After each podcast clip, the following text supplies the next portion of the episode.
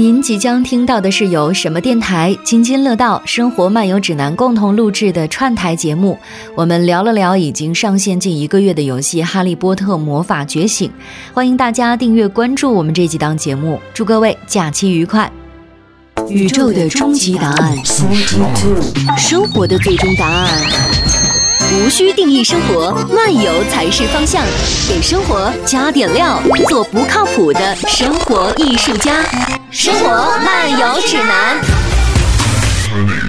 我是孔老师，很高兴和大家见面。然后这期节目呢，其实也是我们跟津津乐道这边的一个串台啊啊，孔老师两个台啊，两档博客对吧？啊，我们是津津乐道，然后巧克力老师那边是生活漫游指南。对，我今天是三台串台，哎，从来没有三台串过台是吧？对呀，好家伙。好，那既然我们的嘉宾都已经强行插入了啊，对对对，那我来说一下今天的这个主题啊，大家可以从我们的标题里看出来，我们今天要聊一个游戏，就是《哈利波特魔法觉醒》啊。相信大家最近也有很多人在玩，然后因为这个游戏的出现呢，《哈利波特》的 IP 呢也被大家频繁提起，然后我也是因为同事的推荐呢也就下载了，但是玩着玩着呢，发现这个游戏有很多对于我这样的哈利波特的粉丝来说一些很奇怪的地方，所以呢，我也发起了这个疑问，就是到底。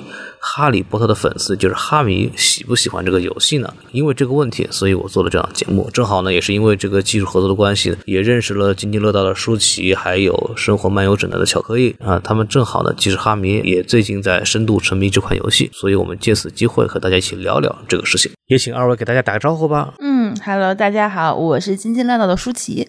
哦，我是一个呃，多年之前我觉得我是一个哈利波特迷，就是我上中学的时候。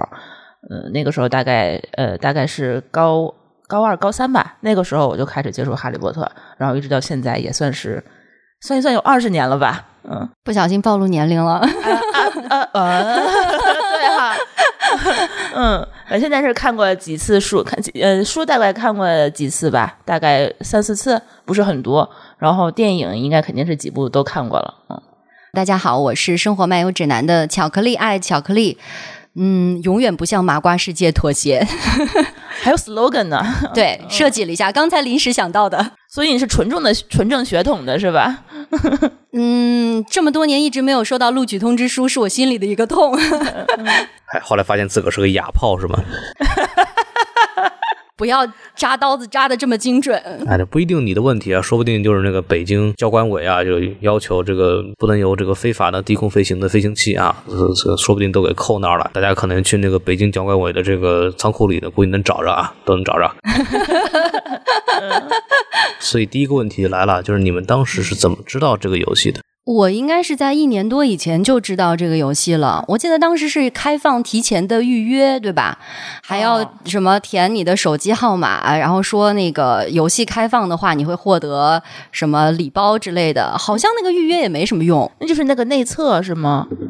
嗯，挺早了那个。你当时申请了？申请了，但是发现也没有什么回应。就石沉大海了，对，都到了我觉得这个游戏是不是跳票了的时候，然后它正式上线了。嗯，哦，那还挺早的了。我应该是从朋友圈知道的，嗯，因为我我平时我不玩游戏，所以说我可能也没有关注这方面的新闻。有一天吧，好像是我朋友圈的一个朋友，他也是一个哈利波特迷，就在朋友圈里说，我突然收到了一个猫头鹰给我发过来的录取通知书，然后就霍格沃斯要开学了，然后我当时我就觉得他是不是在瞎编。怎么可能有这种事情呢？我觉得他应该就是中二病发作了，以为啊，对对，我觉得他应该就因为肯定是神经病吧。我觉得他可能是，嗯，可能是华纳影城他们那边的配合那个效果来了来个神经病。第二天我又有另外一个朋友在朋友圈也是发说找室友，说他爱干净爱交际，然后呢。就是反正还会照顾人，有没有人愿意跟他一起那个做室友？我当时想说，你真的是要找室友吗？我就打开看了看他那个发那张照片，嗯，发现是一个哈利波特寝室的照片。然后那天恍然大悟是吧？对我才知道原来这个应该是一个游戏，然后我就没有当回事儿。但是当天应该是九月九号开学之前的，就是大家都要注册那个账号的时候，他这一个招室友的这么呃。一一件事应该在朋友圈，我看到了，起码四五个人都在招，然后我就哦，这个东西好像有点火哎，跟之前的哈利波特所有的那个市面上的游戏都不太一样，然后我就下一个试试吧，这样我才开始入坑的。我其实也有点后知后觉，因为九月九号正式这个游戏就是开始公测嘛，对吧？就是开学了。我是在九月八号那天，呃，下载的游戏，然后注册的账号。那应该都是开学前一天，对，开学前一到两天的样子吧。我我也是八号，我也是朋友圈里突然有这么一个游戏的消息。我之前不像刚你们讲的，就是好像一年前就有工作，完全不知道这事儿，然后就就真的是就提前一天，突然一个人告诉我说，哎，这个哈利波特有个手游，然后。因为我这个人是不玩游戏的，就几乎没有玩过市面上大家流行的任何一种手机游戏，卡牌类啊，或者乱七八糟的什么什么什么王者荣耀什么都都不玩，就是那种人。我也是，我也是，就跟你们说的一样的啊，就都是被别人骗进来的。对，然后就跟我说这挺有意思啊，就进去玩了。然后哎，我当时玩的时候最大的一个点就是我同事都开始玩，这个是一个非常有意思的一个事情。而我同事很多人其实不是传统意义上我们这些人理解的哈迷。就他们也是，就是因为网易代言了，就代理了这个游戏，然后玩了进来，然后正好我好像很很熟悉这个东西，然后我就被他们给带进来。然后其实玩的时候，每天就是跟他们在一块儿，然后我跟我的就同办公室的那个什么同事，我们是室友，然后 然后我我们就是商量好，哎，你你去哪个学院，我去那个学院，这样一个状态就玩玩起来，然后就导致就这段时间大概从九月九号正式开服到现在为止，我们。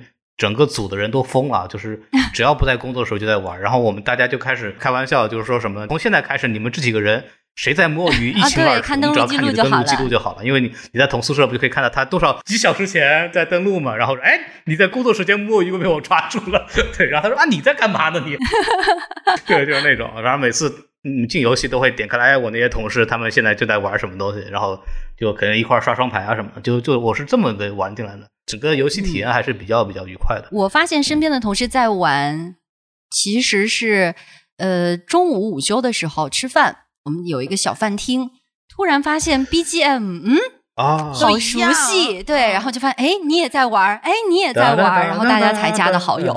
这个游戏给大家稍微介绍一下，这个游戏就因为可能听这个节目的有些人还并没有玩，这个游戏就是叫《哈利波特魔法觉醒》啊，它是一个叫什么？它是一个卡牌类游戏。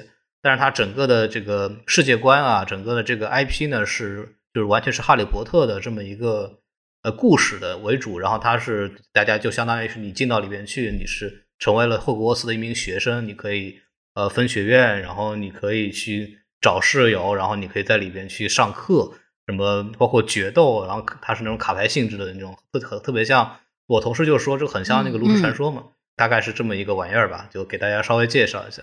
可以先聊聊这个问题吧，就是从你们的角度来讲，因为你们平时也不玩游戏，你们玩这个之后，你们对这个游戏是一个什么样的态度？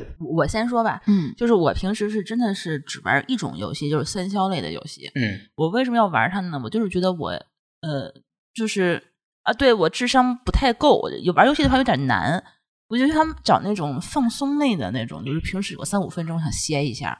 然后不用走脑子，就是靠肌肉记忆就可以去放松的那种游戏。嗯，然后呢，这个三消类的游戏为什么我喜欢？是它可以治疗我的强迫症，就一直不停的消就行了啊。但是哈利波特，我觉得是另外一个，就是跟我这个游戏非常极端的这般的一个游戏。它是属于策略类的卡牌游戏，就是说你得动脑子，你得去不停的去去想、去学，然后得去找秘籍，然后得去刷。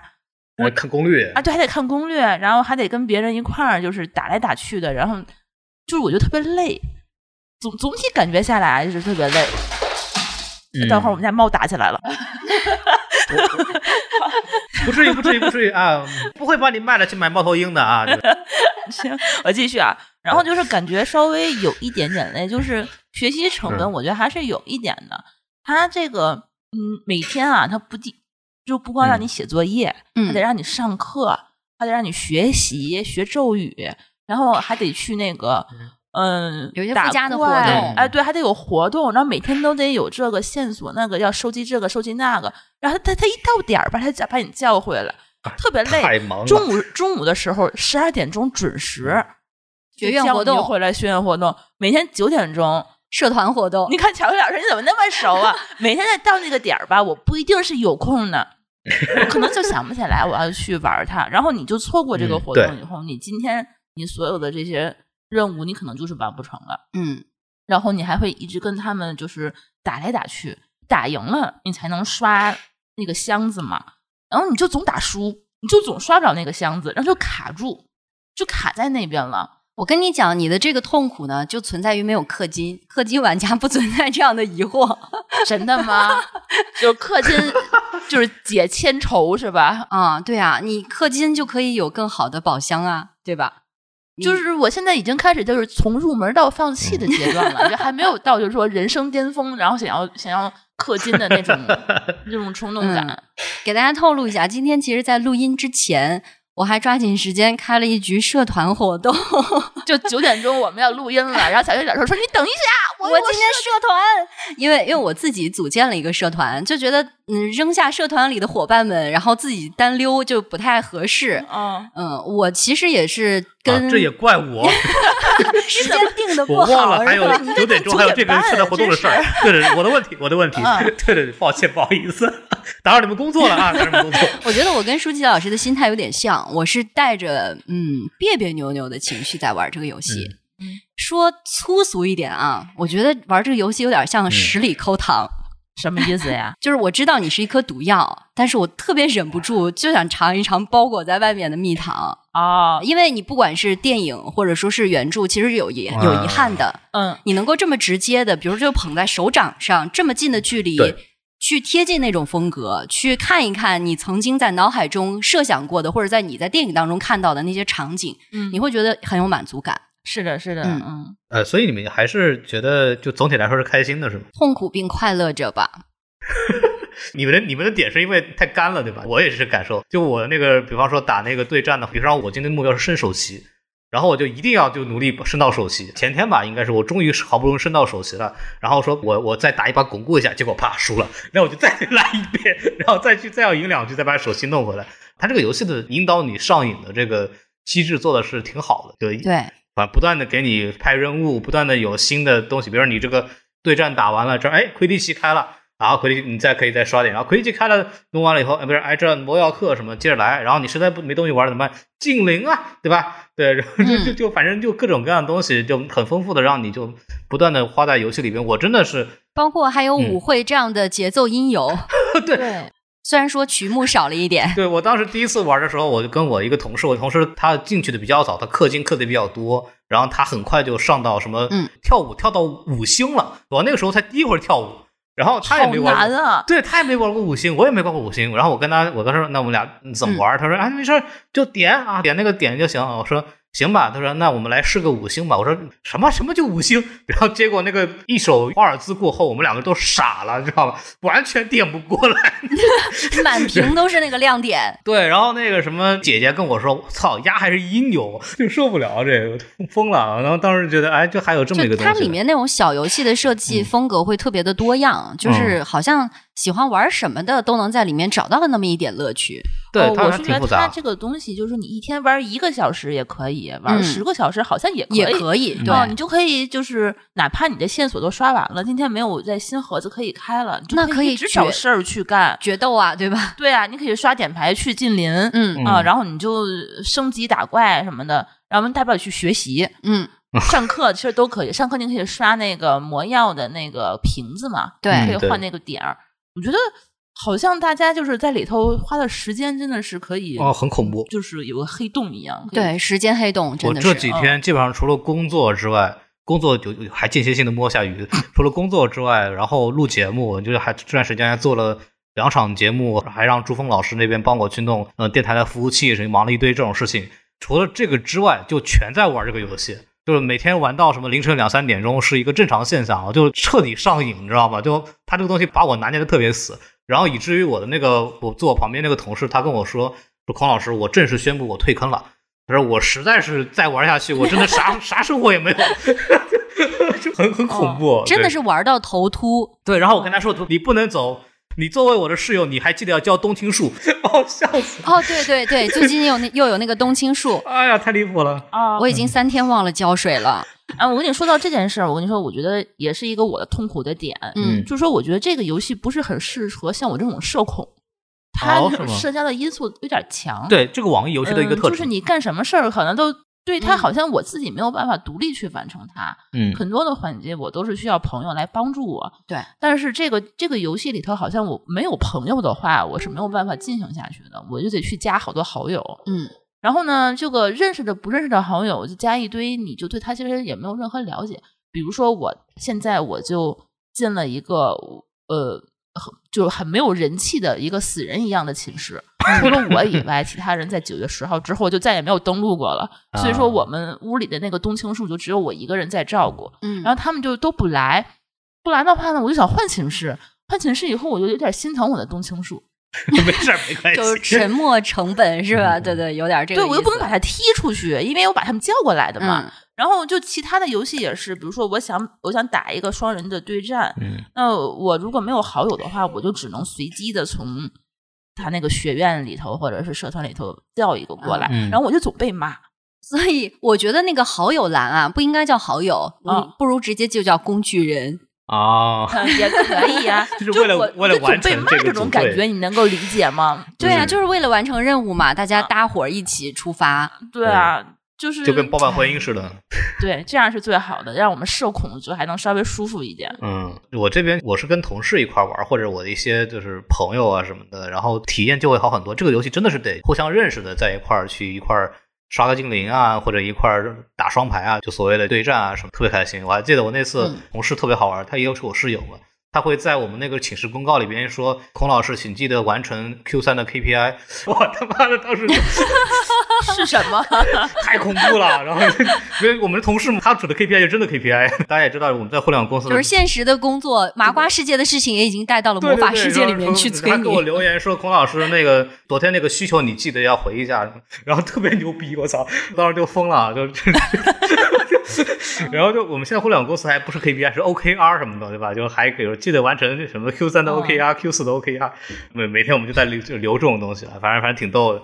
包括太可怕了，包括跟跟那个同事之间会那个互相就是呃聊啊，哎，今天那个巧克力蛙在哪儿在哪儿在哪儿，然后去一块儿去找啊什么的。就如果你是跟现实社会中有一些认识的朋友一块儿玩这个游戏，可能体感会就会好很多。对但是这个东西嗯我们在想的是，这个东西跟哈利波特有关系吗？好像没有关系。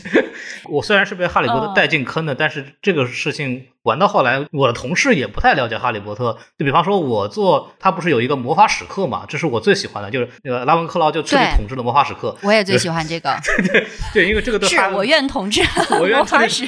打架什么的全是斯莱特林，然后魔法使全是莱万克劳，然后对，我就记得一个画面特别清楚，就是因为嗯每一天有那个学院活动的安排，周一、周二、周三、周四的课程，因为白天基本上都是比如保护小精灵啊，啊保保保护南瓜呀，或者抓一个嗯。小精灵，或者是魔法使。晚上其实基本上都是不管是最强巫师还是最佳拍档，都是这种嗯。对战类的、决斗类的。对。就发现上午场就是十二点到一点的那一场，全是蓝色的这个院徽，然后一到了晚上那场，全是绿色的斯莱特林的远回哎，就特别壮观哎。，不过我特其实特别说到这儿，我突然想起来，我特别喜欢的那个就是放烟花的环节，就那个音乐特别好听，你觉得吗？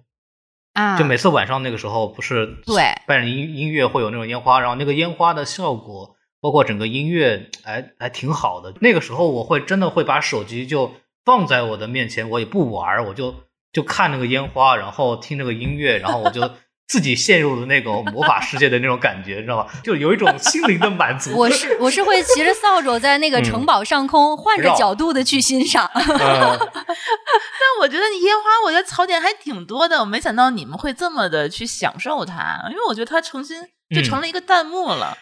它这上面什么乱七八糟往上打的东西都有。他送我那些烟花的那个弹幕的那些炮，我从来没有用过。对，我都什么欢迎收听什么电台啊，什么请到泛用性播客平台收听什么电台啊，可以吗？哎，对啊，这这是一个一个新的广广告途径。哎，学到了，学到了。可以吧？我觉得这行。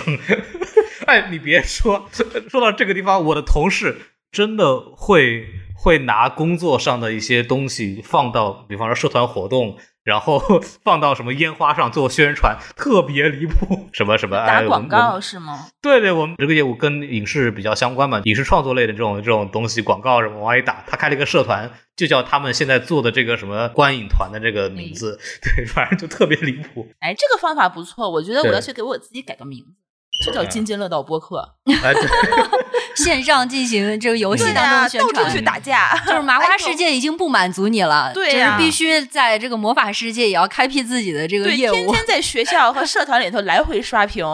在社区里头天天发帖。对，我要是朱峰老师的，就是说好主意。好主意。烟花里边长篇大论说，你们的节目有被平台下架过吗？如果有被下架过的话，可以欢迎来使用我们津津乐道来制作的这样独立服务器的业务啊。开始聊。可以，可以，可以，可以。对。然后每天任务的话，就是给他去刷这些点儿。对。看似刚刚我说的是一个开玩笑，实际上这是朱峰老师让我打的广告。哦，原来是这个商务环节。商务环节。哎，帮我忙了，稍微说两句。到位了，嗯。其实说到这个地方，就可以说到一个，就是因为游戏的普通消费者，无疑这个游戏是成功的，它的下载量也好，它的这个包括我参与度、渗透率就非常高。但是话说回来，说到就是以我们的角度，就是我们可能对哈利波特 IP 非常熟悉的这些呃所谓用户的角度来讲，你们对这个游戏是认同的？或者你们会觉得这个游戏满足你们作为哈利波特的粉丝的这么一个诉求？那我还是我先说吧，就我一开始我觉得我也是被这个 IP 骗进来的。嗯，他一说你拿到了一个霍格沃斯的入学通知书，我当时就不自觉的就带入，就说我就是哈利。哈利波特，然后我可能会沿着他这个故事的主线，然后去进行下去。然后后来发现这个故事不太对劲，为什么我住在了一个正常的卧室里头，我并不是住在一个壁橱里面啊？然后后来发现，哎，你还不满意了是吧？你都已经进学校了，就不用那个壁橱了呀？就是当时刚入学嘛。对呀，霍格沃兹一年级也不用住壁 那个晚柜的。就你在家也收到录取通知书的时候，是跟你之前小说里的剧情是完全不同的。对，然后。你后面的话，你到那个对角巷，但是还是海格，对，还是他带着我去上的入的学，然后还是走了那个九四分之三的站台，嗯，但是我还就后来发现，我可以去选自己的衣服和自己的脸型和头饰的时候，哦，我有点明白，这个它其实跟当当年那个电影的那个游戏其实没有什么关系，然后我就以为我可能是个第三人，我可能是哈利波特的好朋友。然后我跟他一起入学什么的，后来发现不是，是哈利波特他都毕业了，他可能都都出去工作，去魔法部工作了。然后我是后面再入学的一个小朋友，然后可能是他把伏地魔杀死之后，我们可能是和平年代入学的，就是这么样一个，就是跟他几乎没有什么故事线去穿插的这么的一个游戏。所以这个我觉得是一个挺纠结的一件事吧，就是我所期待的在嗯。之前的书啊，或者电影里头所重复的那些环节，他也没有说通过游戏里头再去给我上演一遍，嗯，而是给我插入了一个全新的一个，我完全觉得莫名其妙，没有头绪，不知道会进行到哪里去，然后也不知道我应该是一个什么样的一个主线的这么的一一个游戏，而且我现在。我我其实我说实话，我我刚刚弄明白，就是它其实是一个卡牌类的游戏，就是你只要全互互殴，然后你升等级就行了。对，它并不是一个养成类的游戏。嗯，我一直以为他让我天天去换衣服、换换发型，我是一个养成类的游戏。你奇迹暖暖是吗？啊，对，我以为会类似于之前《心跳回忆》的那种样子，就是说你每一次说话或者你每一个决策，可能都会对之后的考试或者是你的职业会有一些不同的影响。但后来好像也不是。每个人好像成长路线都差不多，每个路线都是按照那个那个既定的那个。对，每个人跟每个人，就除了等级不一样以外，其实走的路都是一样的，很有可能。呃，所以感觉就是我有可能期待的跟他现实的不太一样，就是我期待他可能是一个开放的魔法世界，嗯，或者是一个我可以去探索的魔法世界，但是他给我来了一个既定路线的。已经规划好条条框框，对，只能当暴力互殴的那种，我不是很感兴趣的那种游戏。嗯，因为那种游戏，我觉得女生可能就还好吧。我觉得可能喜欢这种风格的女生，可能我觉得不一定会特别多。反正起码我自己是没有兴趣的。嗯，这个是我觉得我现在觉得可能有可能是我不怎么习惯每天都来玩的一个原因之一了。嗯，我的话可能跟舒淇老师的看法稍微会有一点不一样。嗯。呃，因为就是这些，不管是科幻还是奇幻类的作品，因为这几年被改编成各种影视剧、游戏或者其他的一些类目的这个原来的大 IP 都不少。嗯，你会发现，真正能够改出精品的，在原作之上能够呃焕发出一个不一样活力的，或者说有它独特魅力的作品，少之又少，凤毛麟角。对，那尤其对于这样《哈利波特》一个全球知名的一个大 IP 来讲，我觉得网易这次代理的这个游戏，就是他们做的这个游戏，呃，我自己是觉得迈出了挺成功的一步。因为他说了这个有一个副标题嘛，叫做《哈利波特魔法觉醒》。其实我觉得也是不是他后续可能会有更多的这个，他只是觉醒，还没有成熟，对吧？然后会有很多的副标题，可能会有更多的项目。我是这么猜的，我觉得也是。对，那那我觉得它作为一个这样一个设定，就是大家都比较好入手的一个游戏，我觉得是成功的。首先，它里面其实关于魔法世界的一些细节的再呈现。呃，是看得出来有在里面埋了很多的小细节、小伏笔的。对，呃，当然，他重新开辟一个故事线，我觉得也跟这个呃。它游戏的设计有关系。如果说你只是把原来我们说《哈利波特》这个霍格沃茨的铁三角的故事再就是让你再去重新体验一遍的话，其实会很无趣，对，无聊。因为你电影看过了，原著看过了，再走一遍有什么意义呢？只不过是用一个卡通的风格，让你自己以第一人称的视角去呃经历一遍而已。但其实，即便是这个环节，它在游戏里面也有。因为有一个无名之书的那个章节的主线，对，就会让你完全的走一遍。比方说一年级他们在魔法石的这个呃，就是火板门下面的那一系列的探险，就穿越火板门。对，比如说怎么这个引开这个三头犬啊，呃，还有包括下象棋，我还对 罗恩的棋局，还包括那个怎么用逻辑推断出什么是毒药，什么是有用的魔药，就是这个都特别的还原。他就把电影场景给你就再现了一遍。我觉得这对于原著党来说是一个特别好。好的一个就是连接点，嗯嗯，所以我觉得就游戏性或者说是它在原著的这个方面细节的呈现上面，我觉得还是挺成功的。虽然说里面有很多的槽点吧，嗯，你刚才说这个，我觉得我想到它可能也是为了用户去这个用户规模去着想。他如果是只是说走原著党的这个路线，他只是用原著的故事去吸引大家，确实有有可能像你所说的，大家可能玩一周两周，故事熟悉了，然后帅到头了。六年七年级之后打死了伏地魔，那你还能干什么呢？对，就没有什么意义了。因为这个游戏，我相信他买 IP 这么贵，他应该不会只限于就是让你玩一个月、两个月这么短的时间，他可能还是希望说能够长期的去去圈粉，可以去破圈。嗯，然后这些用户的话呢，就是你哪怕你对哈利波特这个这个内容并不是很了解的用户，也上手无障碍。是的，我觉得可能是他自己现在要追求的目标。所以说，他这个综合下来的话，我觉得我是可以理解的。但是我觉得我是，嗯，就不符合我的期待的。但是有一些部分的话，我觉得是呃妥协一下倒是也还好，就是只是觉得就是稍微的有一些无趣，就是没有一些特别好的一个趣味性，我觉得是一个比较大的一个遗憾。嗯，我曾经是一个非常严格的原著党，现在我宽容多了，因为它还是给你带来乐趣了，对吧？哎，不不，我现在我对所有的这种改编作品都比较宽容。嗯嗯，你对那个《哈利波特与倒霉孩子》那个剧情？宽容吗？倒霉孩子是什么鬼？就是那个被诅咒的孩子的舞台剧啊！那可离谱了。嗯，一言难尽。我我那个我真的是有一个感受，就是什么？总结一下哈，我觉得是嗯，它特别像什么呢？就是。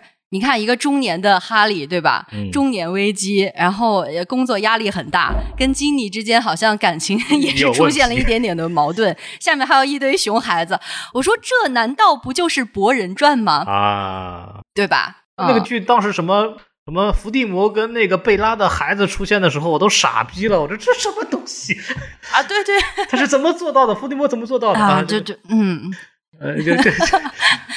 可能是就是类似于那种什么嗯神谕之类的东西，或者什么梦熊有照之类的。天哪！呃，反正这个这个说回来，就是我我自己其实回去看这个游戏，我作为一个哈利波特迷来讲的话，就首先我会清楚的认识，它哈利波特就是套个壳，把这个哈利波特拿掉之后，这个游戏依然成立，它就是一个。像阴阳师或者什么的那种类似于这样的卡牌游戏，后面它一定是竞技性大于它的所谓故事性或者什么承包体验的 IP 体验的这种东西。其实说白了，这个游戏的核心玩法还是那卡牌对战嘛，这个就剩下的东西只是为了呃，就是扩充一下这个游戏的丰富程度，但是剩其实没有什么东西。但是我对这个游戏，其实我会对有点像买一送一的那种。对对对对，我觉得就是套。可是后来那个网易还会做那个什么。还会做指环王呢，我估计可能做出来跟哈利波特没啥区别。我看到那个消息的时候，心里咯噔一下。很可能就是个卡牌游戏，因为还是一样的，就是我有这些，我有龙，对吧？然后我有什么法师，我有什么小精灵，我有矮人，我有精灵族，就是就还是那些东西嘛，就说白了，这个这两个 IP 的就类似程度是比较像的，都是一个在世界观里边下面有各种不同的人物，代表不同的属性的这么一个玩意儿吧。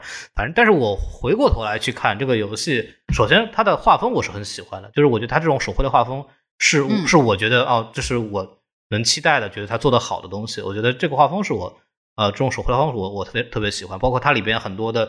呃，形象还原啊，什么都都跟电影或者跟书里面的插画或者在其他地方的呈现出来的样子都是比较接近的。因为我们也看了《神奇动物在哪里》里边那些神奇动物在电影里面是怎么样一个实物呈现，嗯，里边的炸尾螺啊什么东西都是。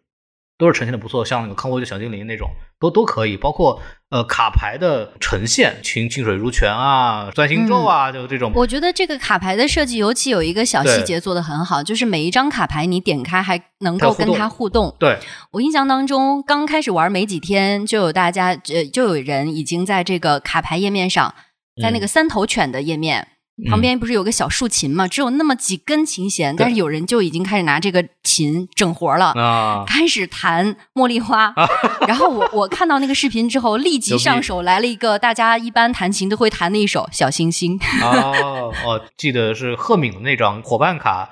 然后你点开他魔法部工作的办公桌，然后前面放了一个小的一个相框，他会给你翻过来一看，是他们三个人小时候的一张合影。包括你点它，然后他会发出很多纸飞机，然后你点那个纸飞机，他会一个个把纸飞机给变没，就把它飞走。就是这些互动都特别好，而且尤其是它符合什么东西？就是魔法世界对我们来说，当时我们进入到哈利波特这个 IP 的时候，我们特别特别期期待或者特别特别着迷的是。它的报纸图是会动的，它的照片是会动的。这个游戏其实是给我们让我们有这个体验，就是啊，图片会动是一种什么样的感觉？就是其实它游戏或者这种东西在一定程度上已经实现了我们当时想象的那种状态是啥样子，就有一种奇妙的连接感，我觉得还挺有意思的。就包括它那个主故事线里面不是有一个换画框的这么一个游戏吗？就是我不知道你们有有没有玩到哪儿，那个主故事线他们几个人在找那个。宝藏的时候是二年级一年级在找在找宝藏的时候，就有一个几个画框之间说啊，我们几个人的那个位置摆错了，我不属于这个背景，我不属于这个背景，然后你要给他们配对啊，然后根据他们的那描述来去做一个小推理，然后他们可以在里边互相换背景换画框，这个这些东西我觉得还是挺有这个原著的那个细节的点在哪里，包括你去那个乔治就是维斯莱笑话店，然后虽然我不知道那个笑话店有什么用，那个笑话店到现在没有任何功能，因为。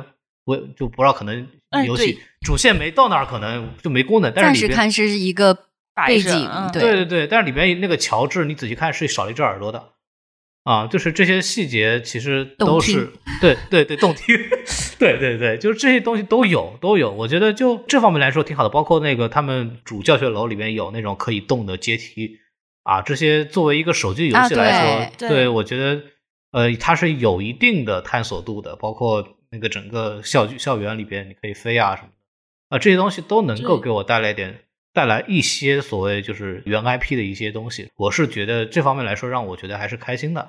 嗯，但是问题的来了，就是说到缺点的话，就是那个主故事线，特别是你玩到后面，就是两他一二年级分别都有一个主故事线。呃，第一年是那个艾比那个小姑娘，那个就把自个儿把自个儿姐姐变没了那个。特牛逼！我操，就是一个一年级新生，直接一一枪头把这个人变没了，消失之后，这这这太猛了，太神奇了。然后第二被关起来，第二年是那个 Lottie 的那个画，我操，就以为这是一个很牛逼的魔杖，说不对，这是画笔，我操，当时也我也傻了。就但他这个主线故事之后呢，他那个每次的那个会刷新那个特殊事件，然后那个特殊事件，它对比那个主故事线的那个东西呢，它要需要更多的开盒子才能解锁。比如说现在我玩的时候已经是八个了，对。然后，当你发现好不容易通过什么对战、什么刷精灵、什么东西，好不容易凑足八个以后，然后你一打开看啊，就是一个什么帮海哥抓皮地虫，然后大概你花了一分钟就玩完了，然后你会突然问啊，这是我花了两天时间凑齐八个盒子，然后打开来玩的这个关卡吗？等主故事完了以后，他剩下的就这，对，就这个互动级的这个游戏真的没有任何意义。对，然后他拿的那个卡包括玩的那个东西，已经也是都是我在。之前的游戏时间里面都已经玩的比这个还要更高级的东西了，然后就我就完全不理解这东西到底为了干嘛，就感觉他在剧情上其实还没有真正的用心去去设计一些东西，就是跟玩家的级别的匹配度不是很好。对对对，我觉得就是就没没什么意思了，就感觉这个是我一个很大的槽点。你们还有什么槽点可以分享一下的？哦哦，对，我觉得你说的他这个挺对的，就因为主故事线这个东西，我觉得是一个非常不连贯的一个故事线，嗯就是它可能就像你刚才所说的，我可能打两天三天，我想起来了，得得打两天。对，想不起来，我过不去了，我可能就放那儿放两天。我可能两三天之后，再再过了这个以后，我才发现前面的故事，我其实我都已经忘差不多了。嗯然后就，然后那个故事又很无聊。我现在就是不太知道这个整个的故事，就是你在告诉我什么，就几乎就是我没有任何信息量其实在获取。嗯，其实我是觉得他这个故事整体的设计显得低幼了一些，所以你没有办法集中精力在他的故事主线上面去，对，就在玩其他的 来，比如说练级啊或者抽卡呀、这样的活动，已经分散了你所有的精力。对，所以说你你就感觉你可以忽略他这个故事这一层了，嗯你就会觉得啊，他每个细节做的感觉这故事就是送的，就是饶的。哎 对对对对对对，就是这个意思。嗯嗯。嗯，其实我是觉得也还有一些里面的小细节会让我这个原著党觉得就是十里抠糖嘛。比如说登录打卡，它每天会有一句话的日历小细节，嗯你看得见那个字儿吗？呃，字很小，但是我每天都会用心看。嗯它的那个小细节其实非常有意思，比如说会告诉你说，哎，弗雷德和乔治是在愚人节出生的这种小知识，就很有意思。我觉得对你果然是学学霸呀。就是对于 对于原著党来说，我觉得这样小细节会让我会心一笑。对对嗯对，呃，还有包括他设计的那个活动里面，比方说最近正在进行的拼图线索，应该到了第二张拼图了，对吧？呃然后那个还有收集巧克力蛙的画片，有一些 NPC 线索的设计。当然，如果那个是普通玩家，就不是原著党的话，基本上呃都会去看攻略。对对对但是原著党一般看一眼那个提示，你就知道去哪里找线索。我觉得那个探索过程对于我来说就特别的有意思。呃，看到提示大概就有方向，但是有一期拼图的一个线索我特别不满嗯，意。你得说说。他那个线索是这样说：说听说们教授们呃，听说教授们都有出众的决斗技巧，也许我可以学一两招。嗯我跟你我跟你讲，我看到这条线索之后，第一时间我就往魔咒课的教室对对，跑，我去找弗利维教授。是的，是的。最后答案竟然是要在黑魔法防御术的教室里找麦格教授。就麦格教授是教变形课的呀。然后这就让人满头问号，因为如果提到教授们的决斗光荣历史，必须要提我院的弗利维教授，吧？对对对是的他年轻的时候是决斗冠军，对决斗俱乐部冠军。我靠，这你都知道？对呀、就是就不合理。我就说，嗯，这完全搞不。你看了几遍这是《哈利波特》第二部里边说的，就是罗哈特教授和斯内普弄了一个决斗课，然后他们在参加决斗课之前就聊这个事儿，说啊，谁会来教我们啊？一定是弗利维教授，他当年是决斗冠军，有这么一句台词。是的，对，嗯，嗯，哈迷都知道嘛。我觉得我可能看第二部已经是二十年前的事儿了。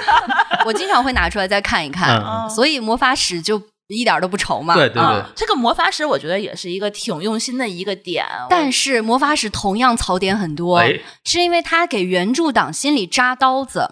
什么意思啊？就魔法史的考题都是什么呀？就是特别扎心，反复的问你那些很痛苦的问题，完全不知道哪本书的作者是什么。不不不，他比如说问你，小天狼星死在神秘魔法司的哪里？神秘事务司的哪里？邓布利多死死亡地点在哪里？哦，这些问题你就应该 pass 掉，就？直接是往心口上扎刀子呀，还反复入戏太扎深了，好吧？真的没有办法，就是这个这个这个 IP 在我心里的地位还是很高的，嗯，我主要是觉得他一直在考我一些边边角角的问题，我回答不上来，很生气。哦哦我觉得这个是最有意思的地方说完全不你是问题就喜欢这种挑战性完全不是问题。完全不是问题。我曾经还在那个办公室帮同事代答 我魔法们都是日常带同哎事上，分的你。是不是有刷题了？没有，他他有没有可能刷题刷出来的所有的考试题呢？会不会有人去整理网网上有网上有有人整理但是我们不看，我没有必要呀，就是但是我我对没有必要。你们都是学霸，对你开玩笑，音乐的那个每天魔法史那个 就是四个学员排第一，那 都是你干出来的是吗？不是像我一样的音乐学子们，我我那次就是我同事他们两个突然想去玩那个东西，但他们一点不懂，然后他们把我硬拽来的，我在那儿玩决斗呢，然后刚结束，然后他突然有一个邀请说魔法史，然后一看就是那个每年每天十二点那个所谓那个就是学院学院的活动嘛，然后就把我拽过去，我看那答题，嗯。然后基本上就是全程我带着他们答的，就赢了呀，对，就就就这么容易。因为晚上不还有社团活动，也也也是在三个活动里面可以投票嘛，一个是那个。舞会，一个是魁地奇，还有一个答题。嗯。但凡投到了答题，我们那个社团，我自己有个社团，社团的朋友是这么说的：有人说遇事不决就选 C，但他们说不对不对，遇事不决看社长，啊，对，他是可以作弊的。对，就是抄答案啊，对，嗯你们谁先蹦出来那个答案的话，去学他就行了。是的哦嗯但是我们拉文，我们那个格兰芬多一般都是弱鸡，你知道吗？就是要错就一块儿啪全都错，然后别人全是对的，就我们仨啪全错的。好家伙，就你连抄都没法抄，嗯我们从来没有得过第二名，就是三四名。我觉得学习能力真是太差了。就是这个也是让我们音乐学子产生了疑惑，就是师院为什么在游戏里面这么拉胯？嗯，啊，大家可能都在打打打。哎，对，这这这个挺有意思的，因为我觉得，比方拉文克劳拿了魔法史的就是冠军，然后斯莱特林拿了决斗的冠军，因为就主要是因为克里奇可能没有比赛吧，如果克里奇有比赛，说不定格兰芬多就是冠军的，对吧？不一定哦，在原著里面，哈利波特在对的时候可是没有赢过哦，啊，赢了，学院杯赢过的吧第一？局不就赢了吗？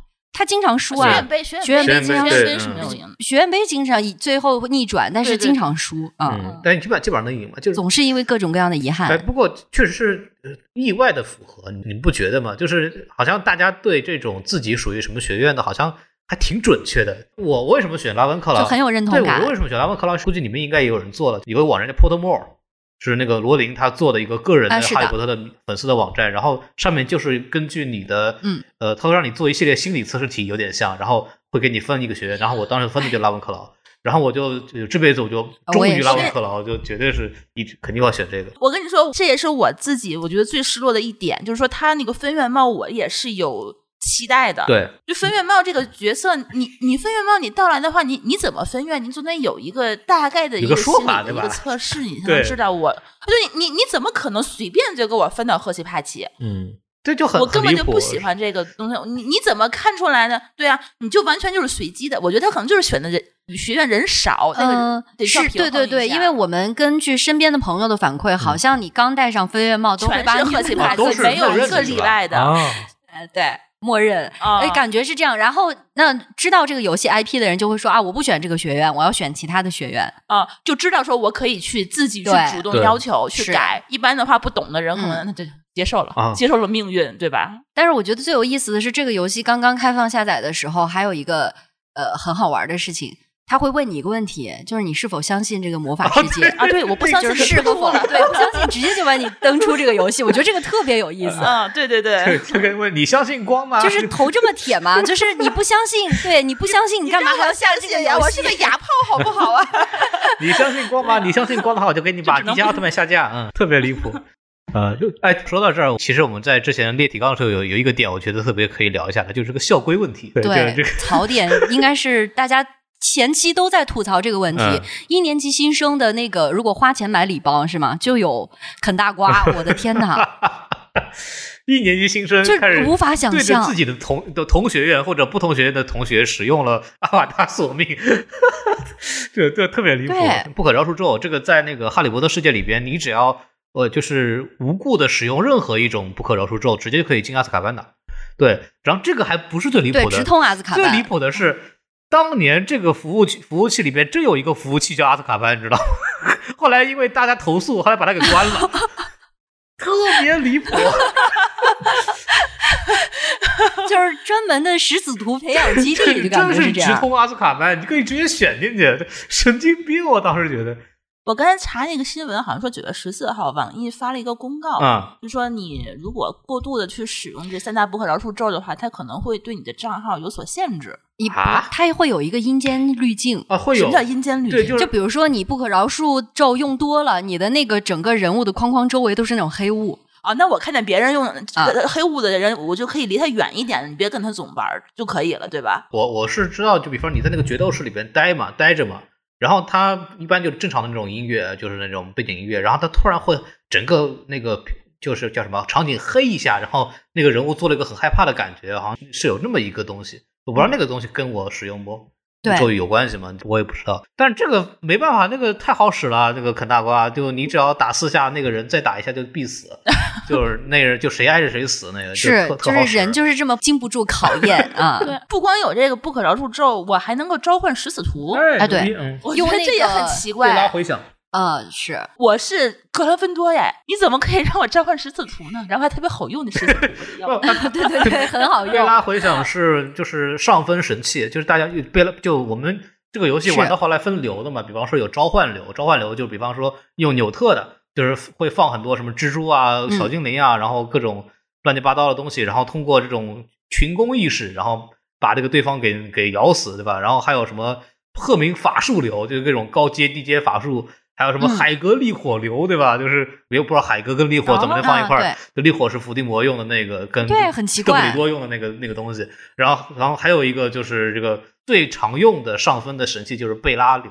贝拉流就是你只要对对方的巫师本体攻击次数够多，它就会从你的身体里边冒出两个狮子图出来，然后帮你的帮你打，然后用钻心咒。啊哦，这个东西真的是呃特别好使啊，特别好使。我觉得他有没有可能，他这些所有的这些卡片，你按照学院分一分，比如狮子图我不要了，送给你们鹰院的，就是送送给你们那个蛇院的，你们拿去好了。我就用点什么多比呀、海格呀、嗯纽特呀，就这样的，就是比较积极向上的。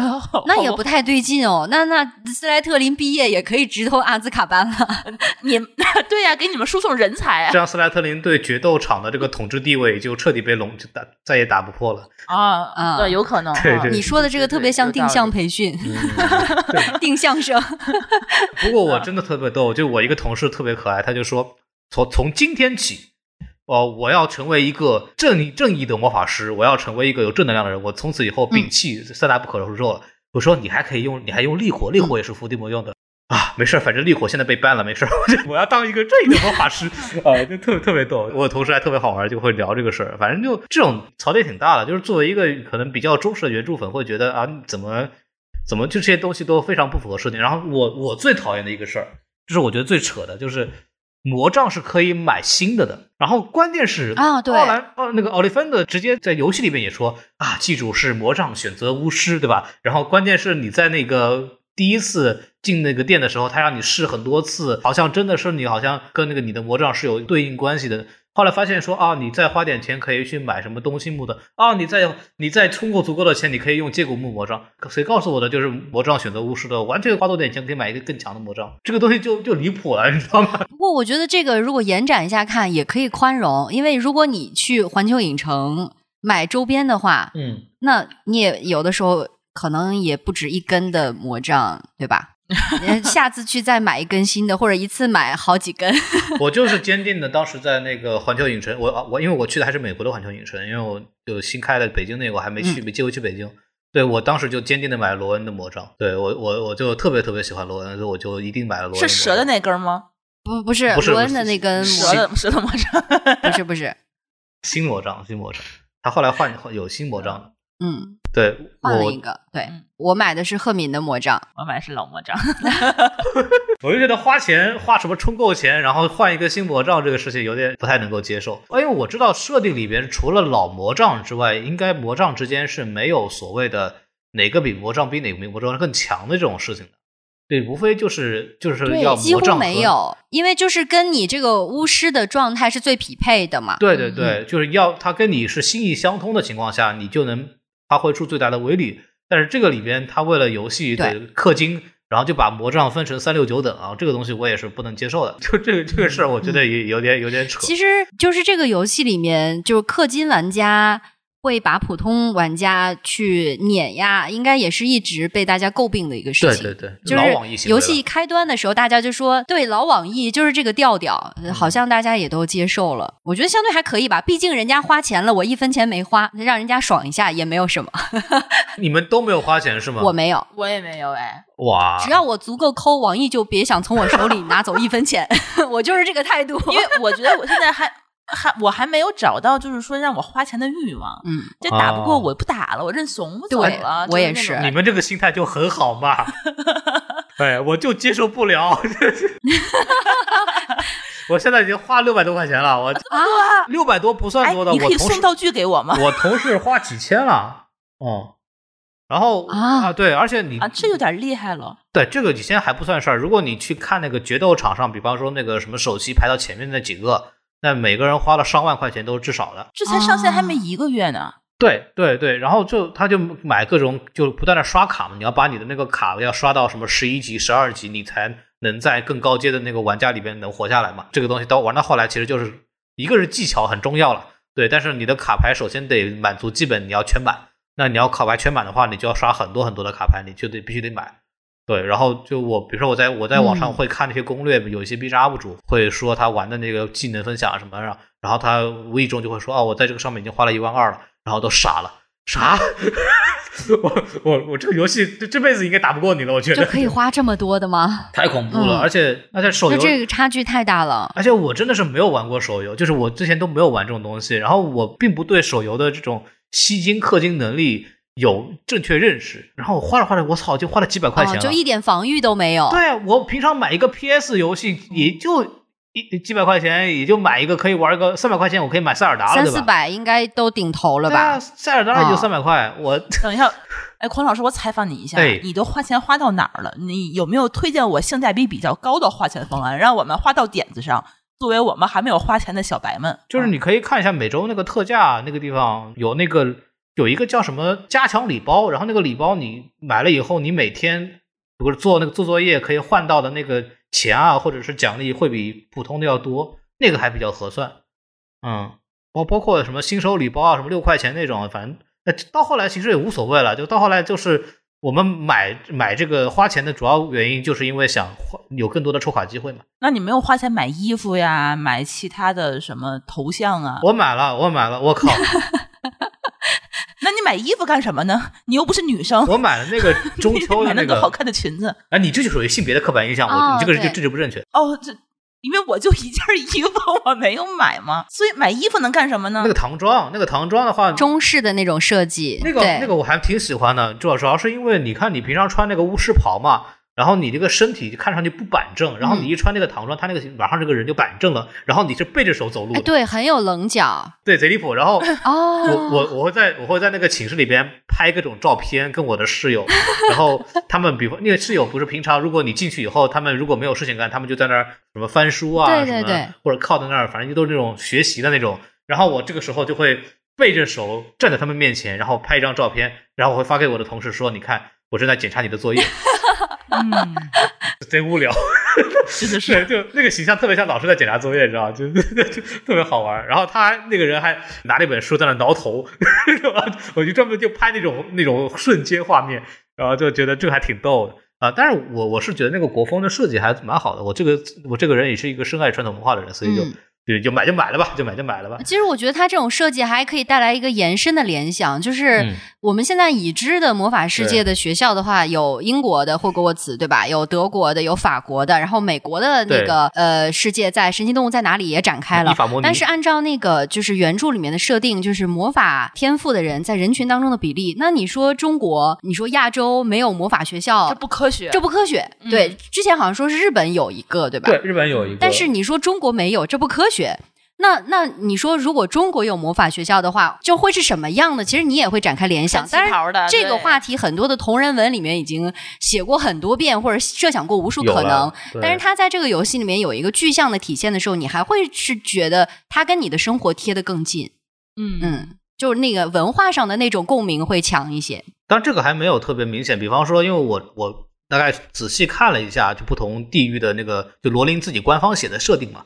然后，比方像非洲，他们是不用魔杖的，嗯，用啥呀？拳头吗？他们就是挥手，就是啊舞动那个手就可以进行攻击。啊然后当时罗琳我记得写了一个细节，具体我有点点忘了，好像是在法庭上他们在做抗争的时候，就说：“哎，我什么都没有干，我只是挥了一下我的拳头，那个人就被被我被我打掉了门牙什么。”对，反正就会有这种很好笑的这种设定。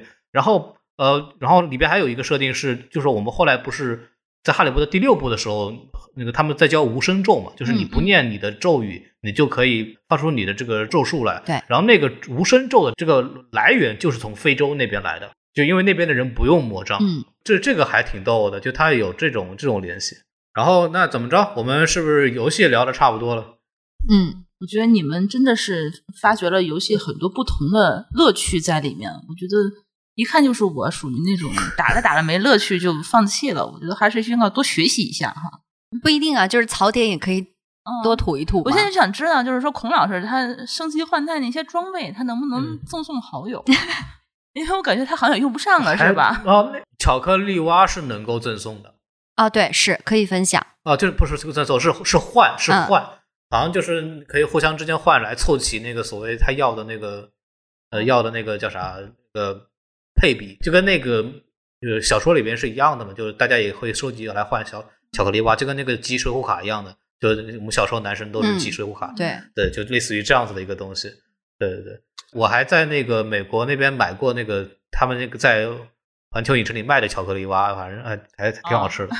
呃，里还里面还真的有卡，里面那个卡是那个就我们小时候那个什么三 D 镭射卡，嗯对对，嗯对对，转卡的角度会有那个什么那个三立体的感觉出来什么的，就就那个大家如果去北京的话，那个环球影城可以买买看。反正我记得当时我在美国买是一个十美元，超贵。嗯我说它这个游戏里头，如果能够引进一个二级市场，其实就好玩了哈。比如说你刷到一个比较特别的一个东西，这个一搞搞不好能形成一个呃产整个一个金融体系，对吧？这个要了命。嗯，对，然后这个时候一定会有人开始搞，比方说，呃，如果因为他那个钱，我们人民币是可以跟那个金加龙可以直接，就那个宝石是可以直接兑的。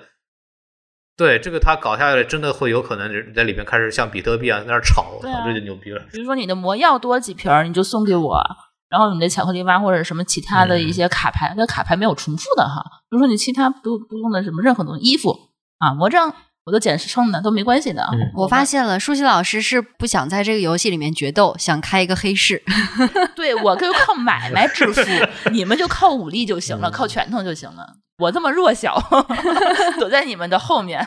嗯，要丰富一点，应该职业应该要丰富一点，吧？对对对对就跟那个以前我们玩那种大网游一样，对吧？得得有有法师，有猎人，对对有商人什么的，对对对就可以玩这个东西。我们都可以在一个世界里和平共处嘛，不要天天互殴。我觉得互殴这事儿真的是让我挺烦的。主要大家现在还在上学，在这个设定里面，你还只是一个学生而已。嗯，嗯，对我才一年级，对，嗯，就开始互殴了。对我不光互殴，我还一天到晚往 近邻跑，就是每天都得跑好几次近邻，就还是想感慨那一句很多人说过的“伏地魔，这盛世如你所愿真是不能死太早，对吧？应该让他看一下。呃，我在知乎上还写，还看到一个说有一个文章说我啊，我来替这个《哈利波特魔法觉醒》来补足前面的历史。这个讲的其实是第二次巫师大战之后，那个哈利波特死掉了。然后伏地魔，伏地魔和他的党羽统治了这个学校，然后开始教授学校培养了一堆食死徒们，从一年级开始，对对对黑魔法防御课全都是学习”，三三大不不饶恕咒，对哦，就是一个平行世界的故事。对对对对，大家看到的那个故事里面的哈利波特，实际上是用什么食尸鬼，然后重新变形以后、那个有道理 啊，就就这种东西啊，特别离谱，嗯。我觉得这个还挺逗的。嗯这个游戏核心点还是一个卡牌类战斗游戏，它只是对正好弄了这个 IP 以后，把它进行非常努力的结合，然后出来这么个玩意儿。你说这东西，你在既然有竞争，有卡牌类的这种有需要刷更多的级，或者需要更有破坏力的这样的武器，它不可避免的会使用，比方说像那个什么不可饶恕咒这样的东西。但是目前为止好像还没有出现魂魄出窍，所以我还不知道它这个到时候会弄成什么样子。嗯，嗯，然后这个里面还有一个点，这个我不知道大家注意到没有，这个游戏里面没有罗恩。对，目前为止伙伴卡你可以看到哈利应该是在后期会有，对吧？赫敏已经有了，对，赫敏的卡牌我拿到了，但是没有没有罗恩。罗恩怎么了？对，不单是伙伴卡没有罗恩，连回响也没有罗恩。对，罗恩那个回响有多比，有纽特，有海格，有哈利，有甚至连贝拉都有，对吧？然后会不会赫敏也有，但是没有罗恩会不会。是罗恩这个 IP 没有买过来？不太可能吧？会不会是放到最后压轴？毕竟韦斯莱是我们的王啊。这个估计可能是在之后可能会有新卡牌，那版权不可能，因为开发这个游戏的这个公司是专门开发哈利波特游戏的。呃，最近近几年玩到的哈利波特的相关的游戏，全是那个游戏商做的，那版权上应该是没有问题。嗯，我我估计就是可能藏到后面吧，或者开始觉得罗恩这个人没有存在，但是我我特别喜欢罗恩，嗯，我是觉得他是哈利波特里面唯一一个有有幽默感的人。是非常有幽默感而且他会特别像我们身边的朋友，他很真实。对的，嗯，就真的会害怕，真的会觉得啊这个事儿干不了，然后也会嫉妒，也会有很多谈恋爱的困惑，然后嗯对，但是最终还是把女神抱回家了，反正就特别特别开心的一个人。就说到这儿，其实就聊聊吧，就是我们可以游戏其实聊差不多，嗯从我们就玩家的角度来讲，可能我们也就是聊到这个程度。我之后可能还会做一期节目，然后我会专门请一个很可能是网易那边的这边的游戏策划的嗯这样一个人来哦跟大家聊一下，从游戏策划角度去去聊，看这个游戏到底是怎么一个回事，可能会有一些新的观点。好呀但这期我们主要是请到二位来，就是作为一个嗯，就是哈利波特的迷去聊这个事儿。嗯然后其实呃，把这个游戏聊差不多之后，其实可以进到一个环节，就是关于这个 IP 部分。嗯其实我们相信有很多，应该有更多的东西是是愿意去聊的。就是二位第一次接触到哈利波特这个 IP 是一个什么样的情形？我我刚才其实大概说了一下，就是我应该是在高考之前，大概是高二的时候，那个时候也是嗯我前后的一些闺蜜啊、女生啊，她们嗯带我入的坑。那个时候其实大家就是学习都挺嗯忙的，然后就突然觉得《哈利波特》这本小说当时给我打开了一个就是新的世界，就是魔法世界，就是它就是在我那个就是很痛苦、很很那样的一个日子里头，我觉得它应该算是我当时觉得唯一的一个乐趣了吧。我不知道你们当时看《哈利波特》第一部的时候是多大，反正我我记得很清楚，就是我是一个呃中学生，可能当时我当时还想说，我跟可能跟嗯哈利是同岁的。或者比他小这么几岁，然后我觉得我也是一个学生。为什么我特别喜欢《哈利波特》这个小说？然后翻来覆去的去看，就是我觉得当时我是一口气把前四部先看完，然后第五部我记得是后面好几年才出的嘛。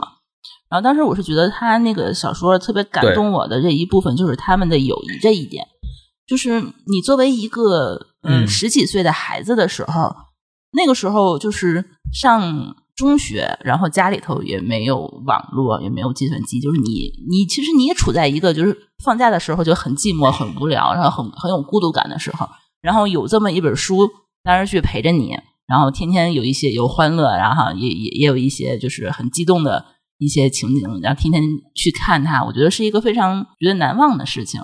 然后当时也是跟我的一些呃同学，其实也是一个给我们带来非常快乐的这么一个回忆的东西。所以我就记得特别深刻，就是说我那个时候十几岁，高二的时候，我觉得我看完书，我最想要的是一只猫头鹰。这个是我当时看了那么多本书以后，我最大的一个愿望，就是说我特别遗憾的时候，说我我的童年跟哈利童年差不多，我们都有很好的朋友，但是我没有猫头鹰可以在呃我暑假的时候给我送信，我联系不到他们，所以说那一个暑假过得特别特别漫长，我就很嫉妒哈利波特有这个猫头鹰。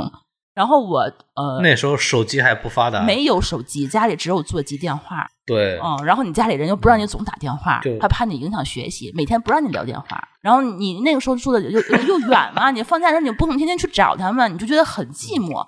然后你就想让就就希望有人去跟你聊天，想跟你一起去聊《哈利波特》这些书啊什么的，你就想要一个猫头鹰。嗯然后我印象特别深刻，就是在前年还是哪年，我第一次去美国的那个华纳影城，然后去买那个周边，我买的第一个、哦第一个礼物就是一只猫头鹰。就是公仔对吧？对，它的嗯是一个。嗯，就是它的那个海德威的那个一个毛绒的一个公仔，可以套在手里，它的手是可以偶的那种而且它它可以嗯转动的那个东西。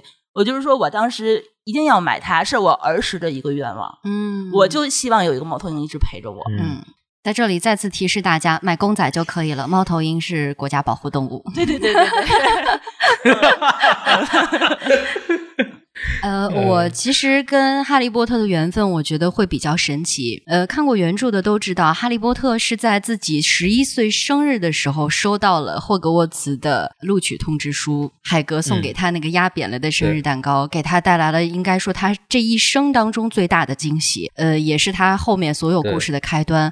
而我第一次看哈利波特的时候，那年是一九九一年，呃，对，当然那个那个年份是一九九一年，但是我看到书的那一年也是我的十一岁。嗯那本《哈利波特与魔法石》是我十一岁的生日礼物。天哪！所以我就是伴随着这个主人公哦一年一年在学校里面去成长，对他一年出一我也本书对嗯他就像我的一个伙伴，同龄的伙伴，跟我一起在成长。嗯就从那以后，每出一本新书，我就去抓紧买一本。我还记得那个时候中文版是人民文学出版社翻译出版的，对的对的嗯嗯对。嗯就每一本都有那你其实你跟他算是同是期，他几年级，你就是几是的年级，一直在长，就这种状况。当然，他那个学制是七年级的那种状态，我就嗯肯定错过了，不太一样。但是你会发觉他的成长路径，他每一年在呃经历一些新的故事，或者说自己也在成长，视野也在开阔。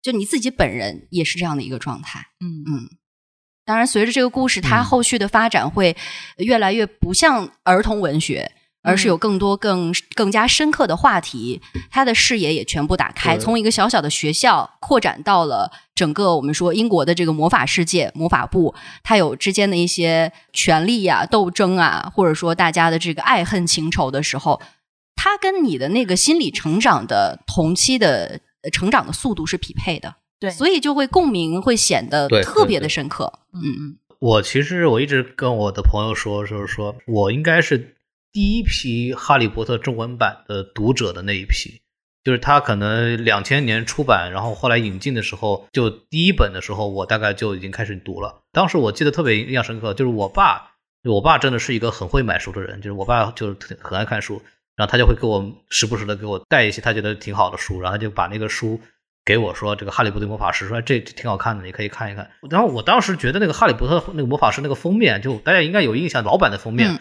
那个人物画的挺扭曲的。对嗯嗯，对，然后我觉得这个东西画风很奇怪，这这东西是人看的，就是小孩看的书吗？我当时还跟我爸说，我这是大人看的吧，这好像不太适合我，那时候特特小。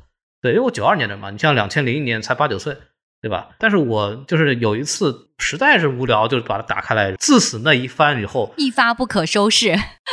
就再也逃不出这个这个东西了。到后来真的就是每每每年都在等第一时间发售，然后就去买。然后特别是刚刚你们提到，就是第五部其实等了很久很久，嗯然后我都快等的快忘了时候啊，它突然出了。然后第一时间也跑到那个什么书店里去，就把这个书买回来。那个真的很恐怖，就是我当时看到什么程度，就那时候我妈还说啊，你看《哈利波特》那个，我给你买那个英文版的。就我我估计各位小时候估计也遭受过这样的什么东西，就是是想试图学一下家长会给你买什么英文原版的书，嗯对对，说试图让你学一下英文，然后甚至给我看不买那个福尔摩斯的原文。Anyway，就是他给我买，当时我记得是阿兹卡班的英文版，然后买给我说啊，你你也看一下。然后其实我呃看的时候英语没怎么好，大概也就是什么初中差不多吧，可能没到这样子。然后看的时候，我发现以我的英语能力看这本书完全没有障碍，就不是说我的英语有多好，而是说当我看到这一页上的一小段话，我想起来这是哪段之后，往后直接我背了出来脑子里就。会自动浮现出中文版的译名。嗯，对，就是你感你在看一本英文原著，但你感觉你在看中文中英对照。就有点像现在那种网页的那个翻译软件，啊你只要刷刷新一遍，上面一段是英文，对对对下面自动跳出来中文的翻译的那种感觉。对，嗯，而且你还清楚的记得他那个翻译本是怎么写的，那个台词是原封不动台词是什么。就是我那时候熟到那个程度，你小时候记忆力也好，嗯因为我那时候基本上每到一个暑假就会把《哈利波特》一到七部整个全部看完一遍，就是我的暑假的啊必做功课。这也是我 经常干的一件事情对，那有多少就全看一遍，对特特别爽。就《哈利波特》对我的影响实在太深了，这个事情，包括呃我的朋友构成，我就很喜欢那种三个人的三角形的朋友关系。嗯啊，就不是说那个什么爱情，而是说就是这种友情 关系，特别喜欢三人组那种感觉，我会很安心，我会觉得很牢固。然后，特别是小的时候，特别中二的时候，会自动带入角色，就说：“哎，我觉得我是哈利那样的人，还是像赫敏那样的人，就会有这种东西。嗯这种结构的友情会让我很安心。这个东西是哈利波特给我带来的这个东西。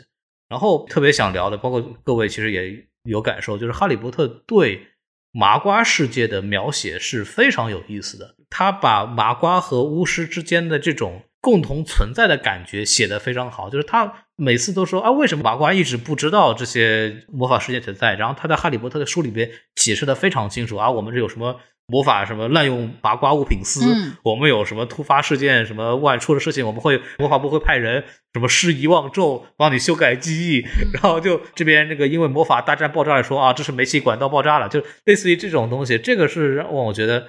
哎，这个世界是严谨的，是非常有这种可以玩味的空间的。对，逻辑还很自洽。这个印象我也是非常深刻。我觉得这个还有最有意思的一个地方是，它就是虽然这些设定都特别的严丝合缝，它还留了一个出口，就是关于英国首相跟魔法部部长之间的这个单单线联系，哦这个就很有意思。了嗯，第六部还是第七部开场第一章就是那个魔法部长什么康奈利夫吉说那个请求见面，然后那个人进来，然后说。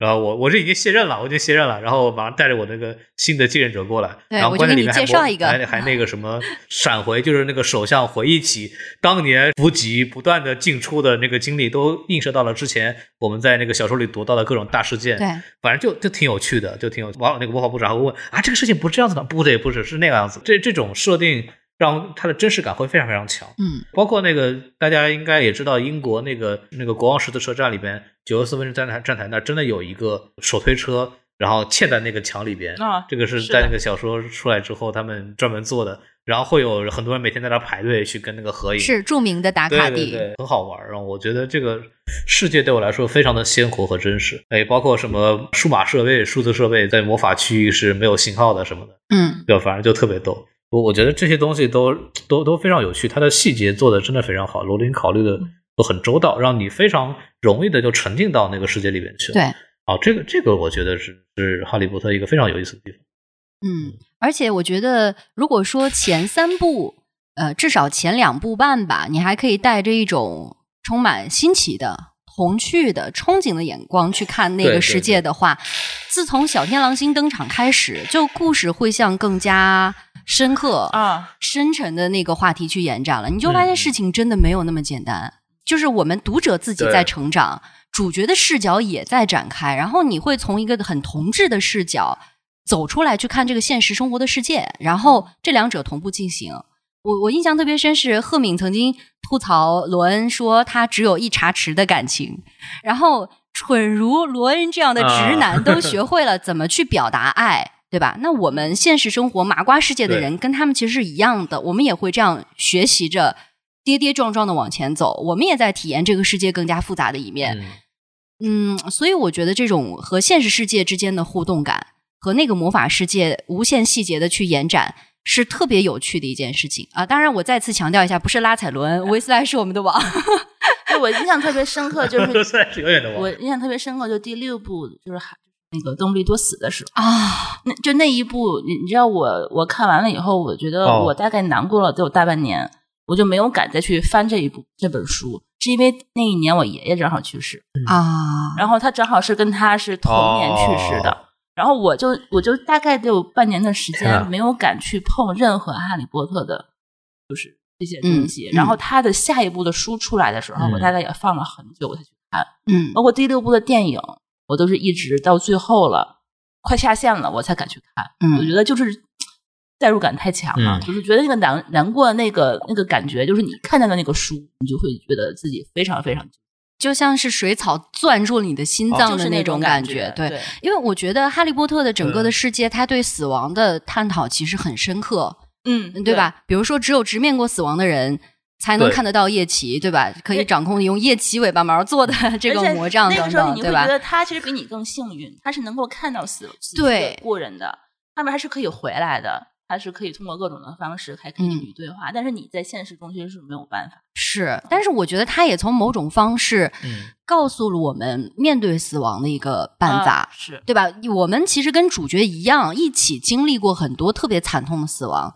你看，塞德里克学长的死，小天狼星的死，邓布利多的死，嗯多比的死，斯内普教授的死，弗雷德的死。我觉得罗琳真的是特别的狠，因为你看，就是把人写死，对因为我们还是个孩子，是他啊把人生的导师，对吧？自己 自己寻找到的认定的亲人。对忠诚的朋友、刚可靠的伙伴，全都杀了个遍。就我觉得对小天狼星且而且死的时候，我也你们发现很难没有，死的全是男的。哦，对哦，还真的是。贝拉也死了，嗯然后，呃，刚才舒淇老师提到说邓布利多死的那个部分，我还我印象也特别深刻，就是看到那个邓布利多从天文塔坠落的那个部分，当时是我深夜嗯，啊，对我救出来了，躲在被窝里嗯打着手电筒嗯偷偷看，因为就课外书嘛，对吧？嗯，呃，那时候还在读书，嗯你不能占用太多，呃对吧？对对这个时间不能让别人知只能是偷着看，在在家对对对，我当天晚上真的是嗯在躲在被窝里哭了一整夜。第二天早上，我妈就问我说你咋哦：“你是不是昨天晚上熬夜打手电偷看书了？就是暴露了，你知道吧？”然后真的这个事情足足震惊了我有一周之多，没有缓过神儿来。嗯，就是那种很恍惚的状态，就特别伤心。一想到那儿，就觉得眼眼眶就已经对对对盛不住眼泪。嗯，然后我就觉得罗琳她把这么多残酷的死亡展现给我们看，飞了无数的刀，但是你会发现她还埋了一个特别深沉的梗，或者说，呃就是一开始就埋下了这个抗衡死亡的终极答案，嗯，这就是爱呀、嗯，对对吧？他还有把这一个告诉你，啊对他一开始就他在教告诉你了，他在教你成长，对我觉得，但是他把这个答案放在了开始，你不嗯。看完所有的，你是领会不到这个答案到底有多么深沉的。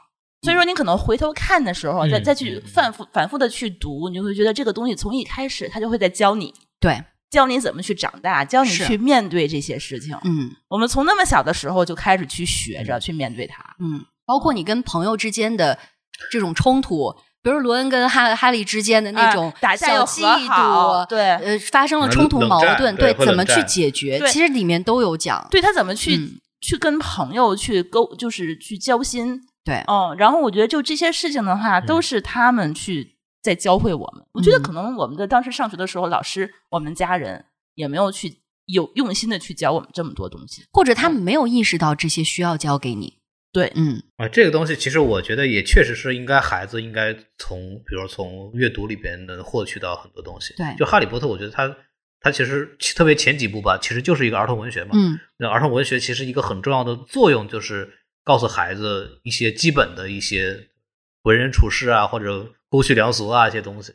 对这方面来说，其实它是一部非常非常优秀的作品。对，然后我还记得，就是他对那个感情的那个描写，尤其是第五部吧，就哈利波特和秋张约会啊，然后就约会的很失败，然后哈利波特完全一脸懵逼回来，怎么回事儿？就淋着雨，然后湿的袍子，然后呃走进了格兰芬多休息室，然后开始就开始找赫敏说，哎，这到底怎么回事啊？然后赫敏跟人家哒哒哒哒哒哒哒哒哒哒分析了一大堆，然后那个哈利都听傻了，什么？他竟然有这么多的心思？然 后然后赫敏就白了他一眼，对，我觉得那个地方就写的特别的，就是有生活。嗯，对，嗯很多人对这种就是男女所谓心理上的差异啊，什么东西，我觉得里边都有很细致的一些描写。包括那个我特别印象很深的，就是罗恩对哈里的那种嫉妒，嗯，就是那一段描写是很好的。就是当你身边有一个各方面好像都很优秀的朋友，你好像是他最好的朋友，但是所有的风头好像都在他那边，他能够去找罗恩的这个角度，我觉得是也是非常好的。对，就罗琳对这个孩子的这种内心挖掘的还是比较的透彻的，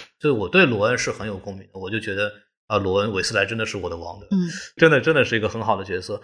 然后前呃，刚刚还有一个问题就是，呃，罗琳其实很会埋梗，对，我我觉得是，就是包括最典型的一个案例，就是第七部里边他找拉文克劳的冠冕，那个冠冕其实在之前的小说里边，当哈利波特第一次进到有求必应屋屋的时候，他其实是看到了这个冠冕的，是的，但他当时并不知道那个就是拉文克劳的冠冕。罗琳在里面埋了很多有意思的细节。包括那个把所有学院的幽灵之间的那些呃前朝几代的爱恨情仇全部都串联在一起，我觉得哇，这个真的太厉害了。雪人巴罗和那个什么海莲娜女士，嗯，而且我是觉得他写一本小说这一部小说七部，他前前后后写了都有十年了吧？他就是能够从第一部你再回去看，还有很多嗯最后的两部的线索，对他都已经在埋出伏笔来了。对，说明他其实在之前写的那些点嗯点滴滴的那些小细节的时候，就已经构思好后面会发生什么事情了。他这一整套的世界观，这一整套的体系，其实是一个非常完整的这么一套东西。嗯，他他就是写所有东西都已经在脑子脑子里构思好了，感觉当时写的时候就很惊讶，就是说他能够，嗯，大纲其实早就已经有好了，啊他只是每天每一年往里填细节，之前早就想想好那些细节往里填，嗯就丰富起来就可以。但是从罗琳后续的一些他的呃，就是注释的小文，啊或者说他后续的一些解释，你会发现，当一个作者拥有对这个作品的绝对主导权的时候，有的时候是会触怒一部分读者的。嗯因为他会觉得这个作者后期的一些考虑，或者他推翻了自己以前的说法，甚至是啊给出了更多的延展，不符合读者本身的一些设想的时候，会有一些比如嗯比如说，呃，就比方说最大的一个问题，邓布利多的性向的问题啊就很多人会不满啊。哦，嗨，这个现在不是 GGAD 已经成了一个新的，IP 的事儿吗？但是有的读者他就没有办法接受这个事情，因为他们会觉得，那那邓布利多这样的话，好像感觉他这么多年对于哈利的关照和关爱似乎变了味道。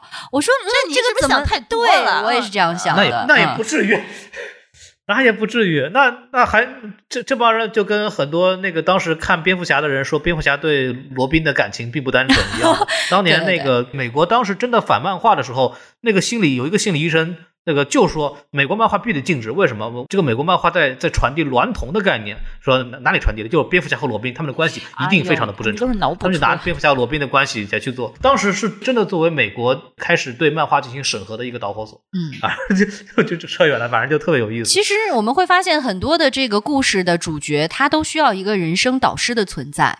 只不过这个导师投射成是一个什么样的形象，这个导师本身是一个什么样的人，在很多以往的作品当中是不需要讨论的。他只需要是一个高高在上的长者，一个很慈祥的人，一个很温暖的人，一个有指导性的，让我们看着他的背影的人，这样一个人就好。但是没有人会去探究他本身是一个什么样的人，他有什么样的故事。他不能有任何缺点，对那他就要是完美的。对，嗯我觉得去探寻这样一个人，他是怎么样能够变成一个人生的导师，也是一个很有意思的故事展开啊。比方说邓布利多的故事，对吧？前段时间不是这个《神奇动物三》的名字也定了，就叫《邓布利多的秘密》吗？啊，真的吗？对，已经定名了。然后大家都说，嗯，这个系列的主角不是纽特吗？邓布利多要啊出场了。嗯，对，当时我在看《神奇动物》第一集的时候，我就当时就说，这个的高潮重点难道不应该真的就是格林德沃和邓布利多的那场战争吗？嗯，那么这个纽特到底是干嘛的呢？对呀、他在里面出现什么事、什么故事在里面？对嗯，纽特学长委屈，他跟哈利波特我觉得很像，他是邓布利多的一个棋子。斯内普跟那个那个邓布利多不是在那个冥想盆里边，那个哈利波特看斯内普的回忆的时候，啊里面有一句说。斯内普就说：“你难道我们花了那么久，就是为了让他死掉吗？嗯这这这跟我们养一养一头猪有什么区别吗？”对然后邓布利多说：“那我们的作用其实是让他坦然的面对死亡。嗯就其实纽特跟哈利波特其实很像，完全就是一个被邓布利多用的妻子。到到后来，背后的老大还是邓布利多。嗯 我觉得这个简直是所所以你们猜测一下，邓布利多会以什么样的形式登场呢？就是说纽特到底跟他是什么关系呢？就是师生啊。纽特是邓布利多的一个学生，啊，那个格林德沃都发出了那个欧洲醋王的怒吼，就是、啊 然后 就是因为你被这个邓布利多偏爱什么的，就这样的台词都有，嗯，嗯就很值得品味。嗯，我应该再去看一遍那个电影。我我真的很担心《神奇动物三》的时候，这个片子国内真的能上映吗？嗯不上映的话，可能会有人造反吧？那我只能去到处要资源了，我一定要看。他如果对同性的这个东西这么琢磨的话，真的有危险。而且我感觉以现在海外的这种趋势来讲的话，五步之内不出柜，邓布利多跟我姓，好吧？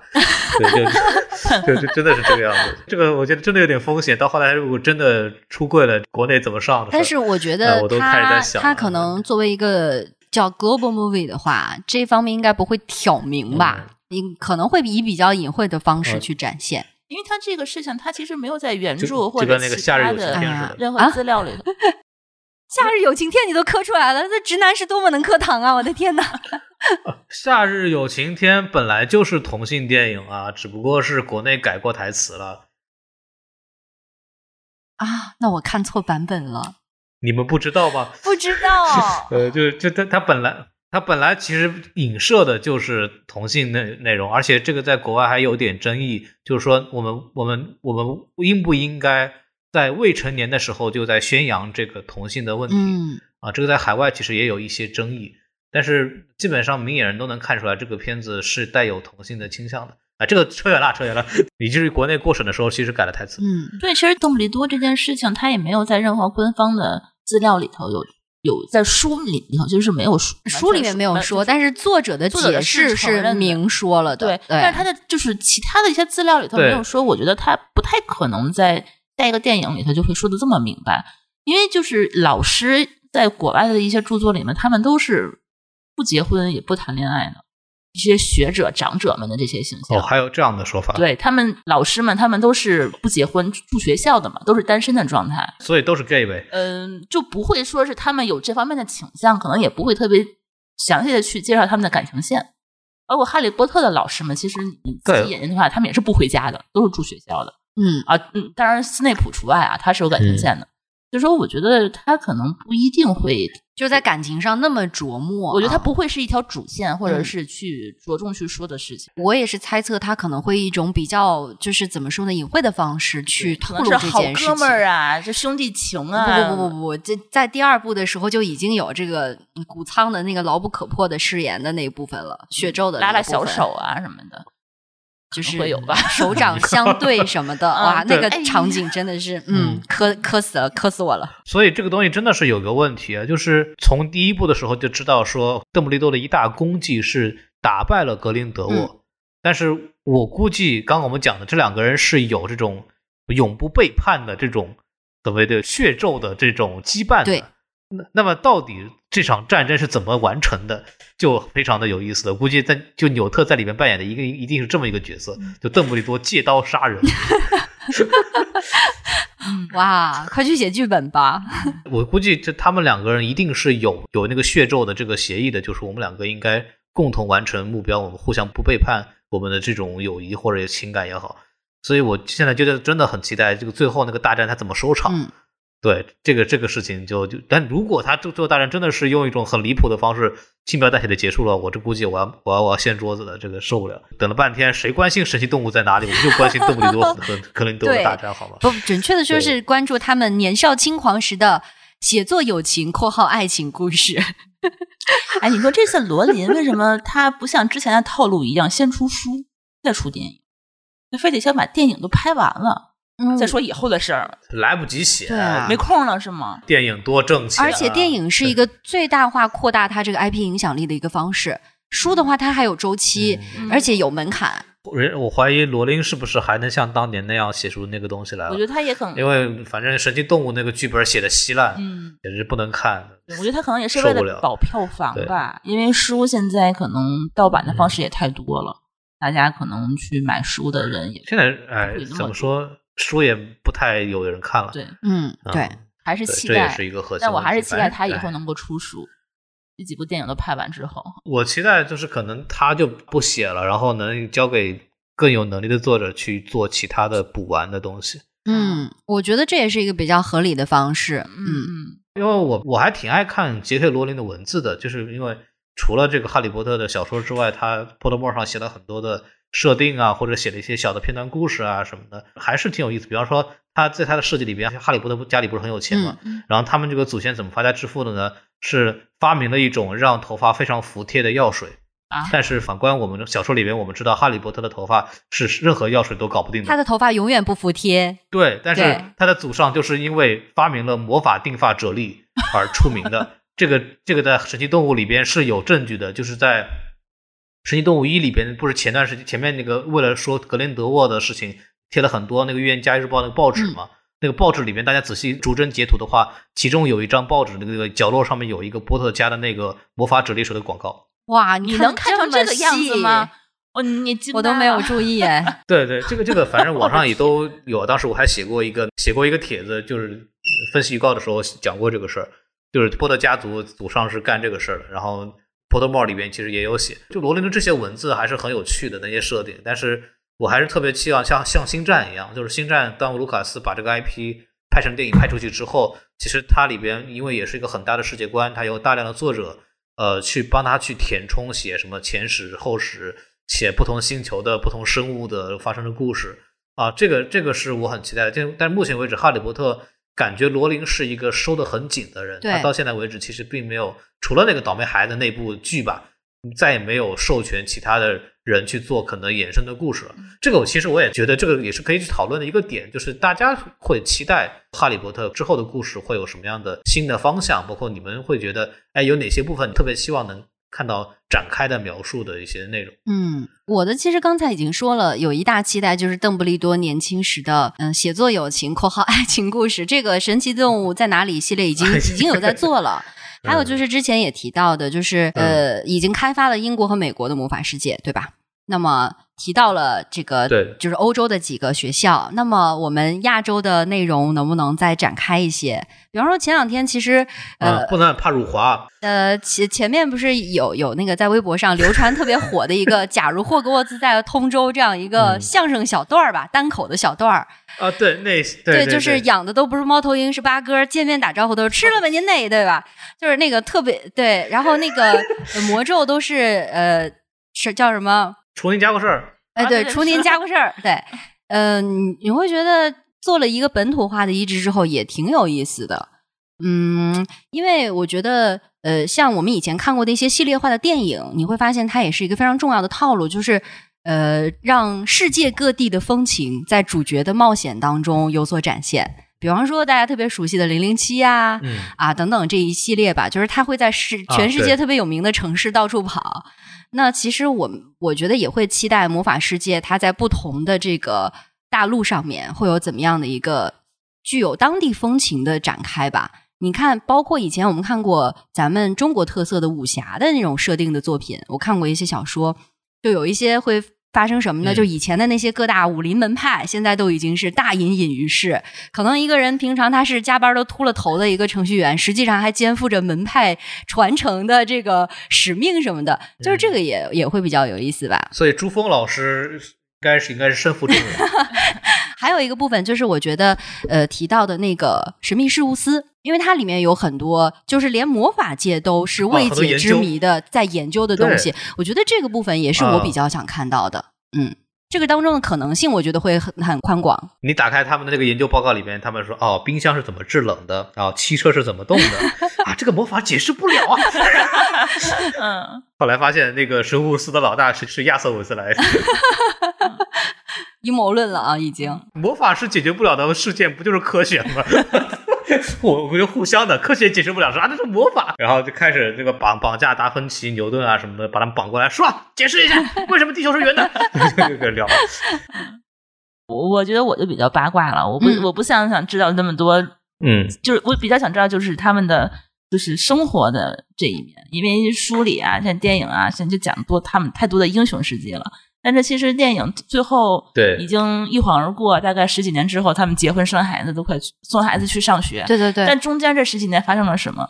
然后哈利波特嗯毕业了之后，他去了魔法部工作，他的职业生涯怎么样？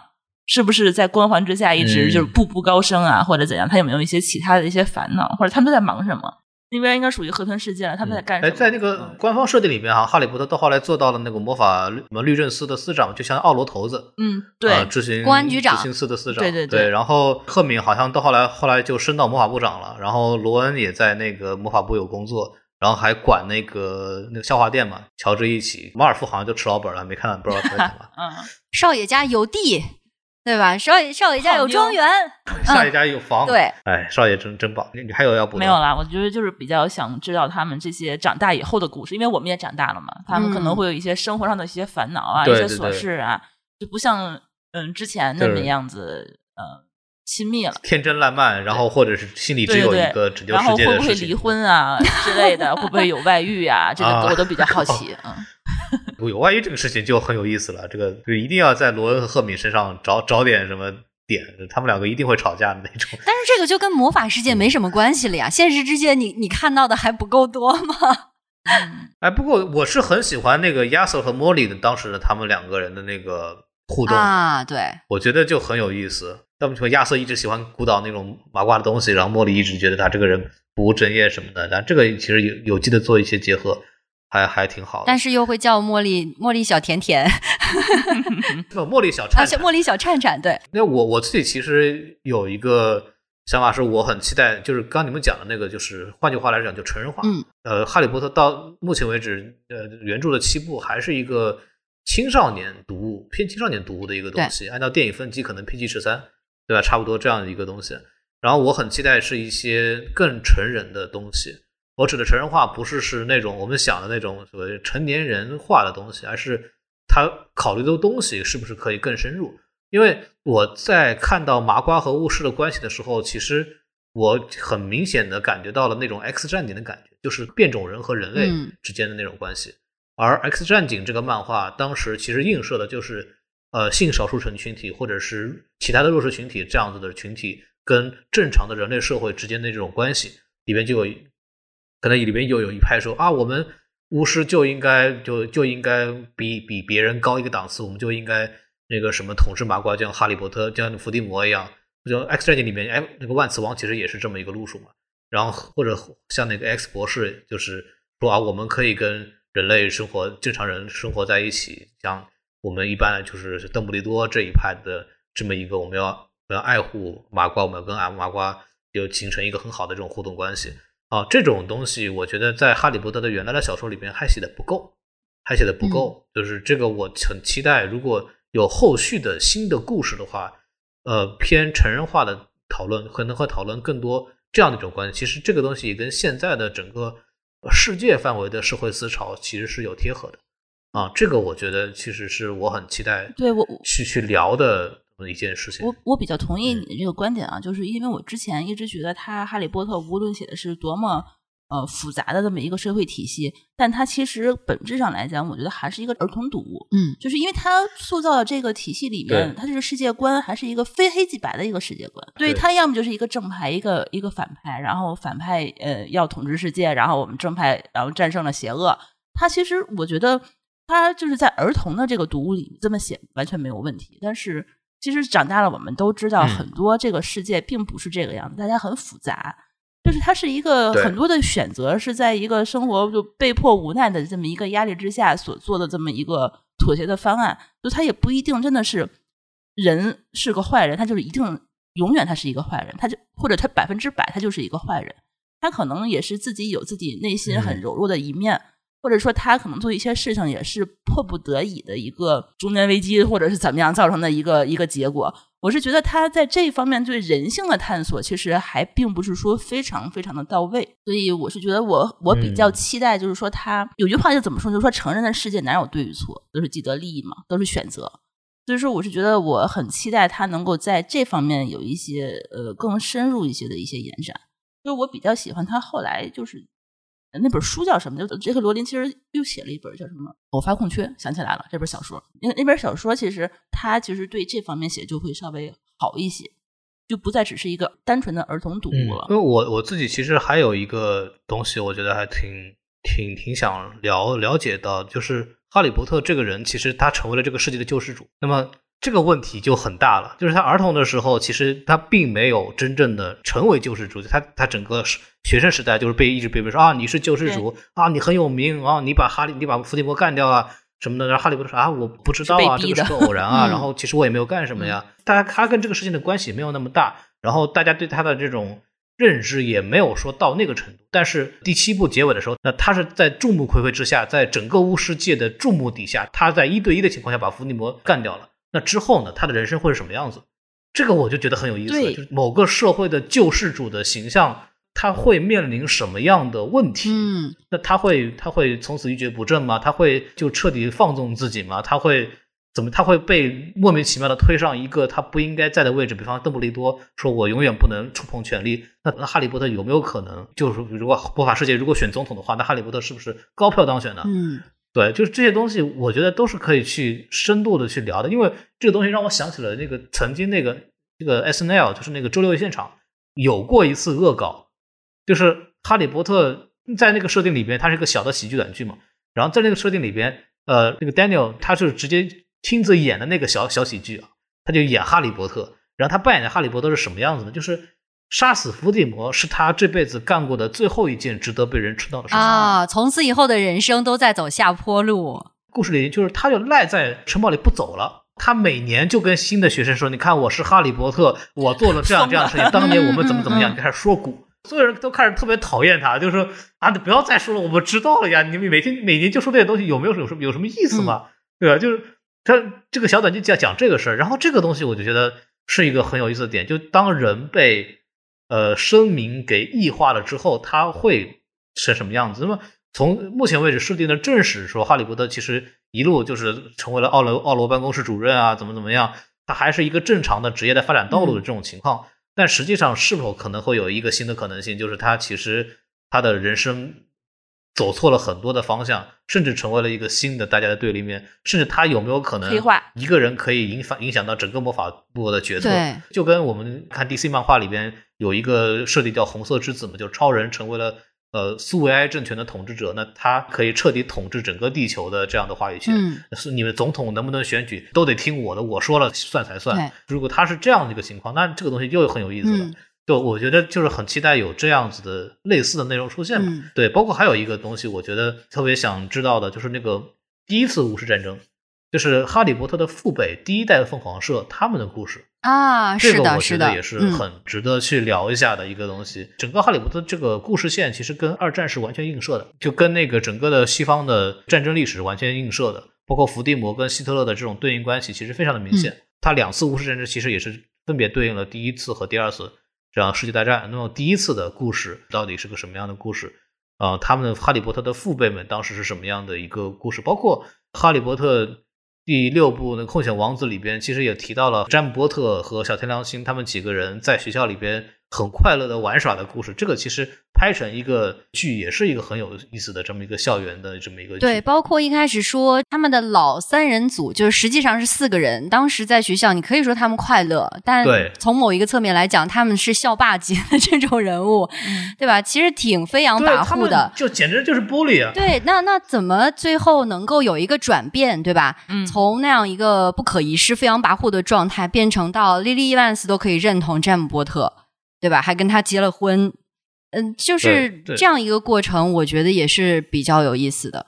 嗯，包括刚才孔老师讲到说，那个主角当他没有了一层伪装的时候，他会怎么样面对权力？因为我们以前看到的一些超英的电影，其实这些超级英雄他们有另外一个身份可以隐藏自己的，嗯，对吧？这个超人肯特，他戴着眼镜就是那个小记者。那蝙蝠侠，我只要躲在我的庄园里，我就是一个富豪。嗯呃，只有我在穿上我的战袍的时候，披上我的那个风衣，我的裤衩外穿的时候，那那一刻，我是以一个另外的嗯 短暂的变形的形态去面对这个世界的。其他时候，我只是一个普通人，我隐藏在大众当中。但哈利波特他没有，完全没有这样的呃伪装。嗯，他没有另外的身份可以使用，他对他的异化会是什么样？我也确实比较期待。他可能以后就从此没有个人生活，全都是笼罩在英雄主义的这个光环之下。对嗯，人格的话也不一定会而而且大家可以联想一下，现在的就是很多的，就是就我们各个民族的自由斗士吧，当他们被捧上，比如切格瓦拉，或者是呃曼德拉，或者是甚至本拉登这样子，这这样子的这种人物吧。对，就是他们都是在各各民族里边都是作为自由斗士或者民族解放的偶像被崇拜着的啊，在某种意义上来讲，那么他哈利波特其实某种程度上跟他们类似。那他们的结局是什么？他们会成为独裁者。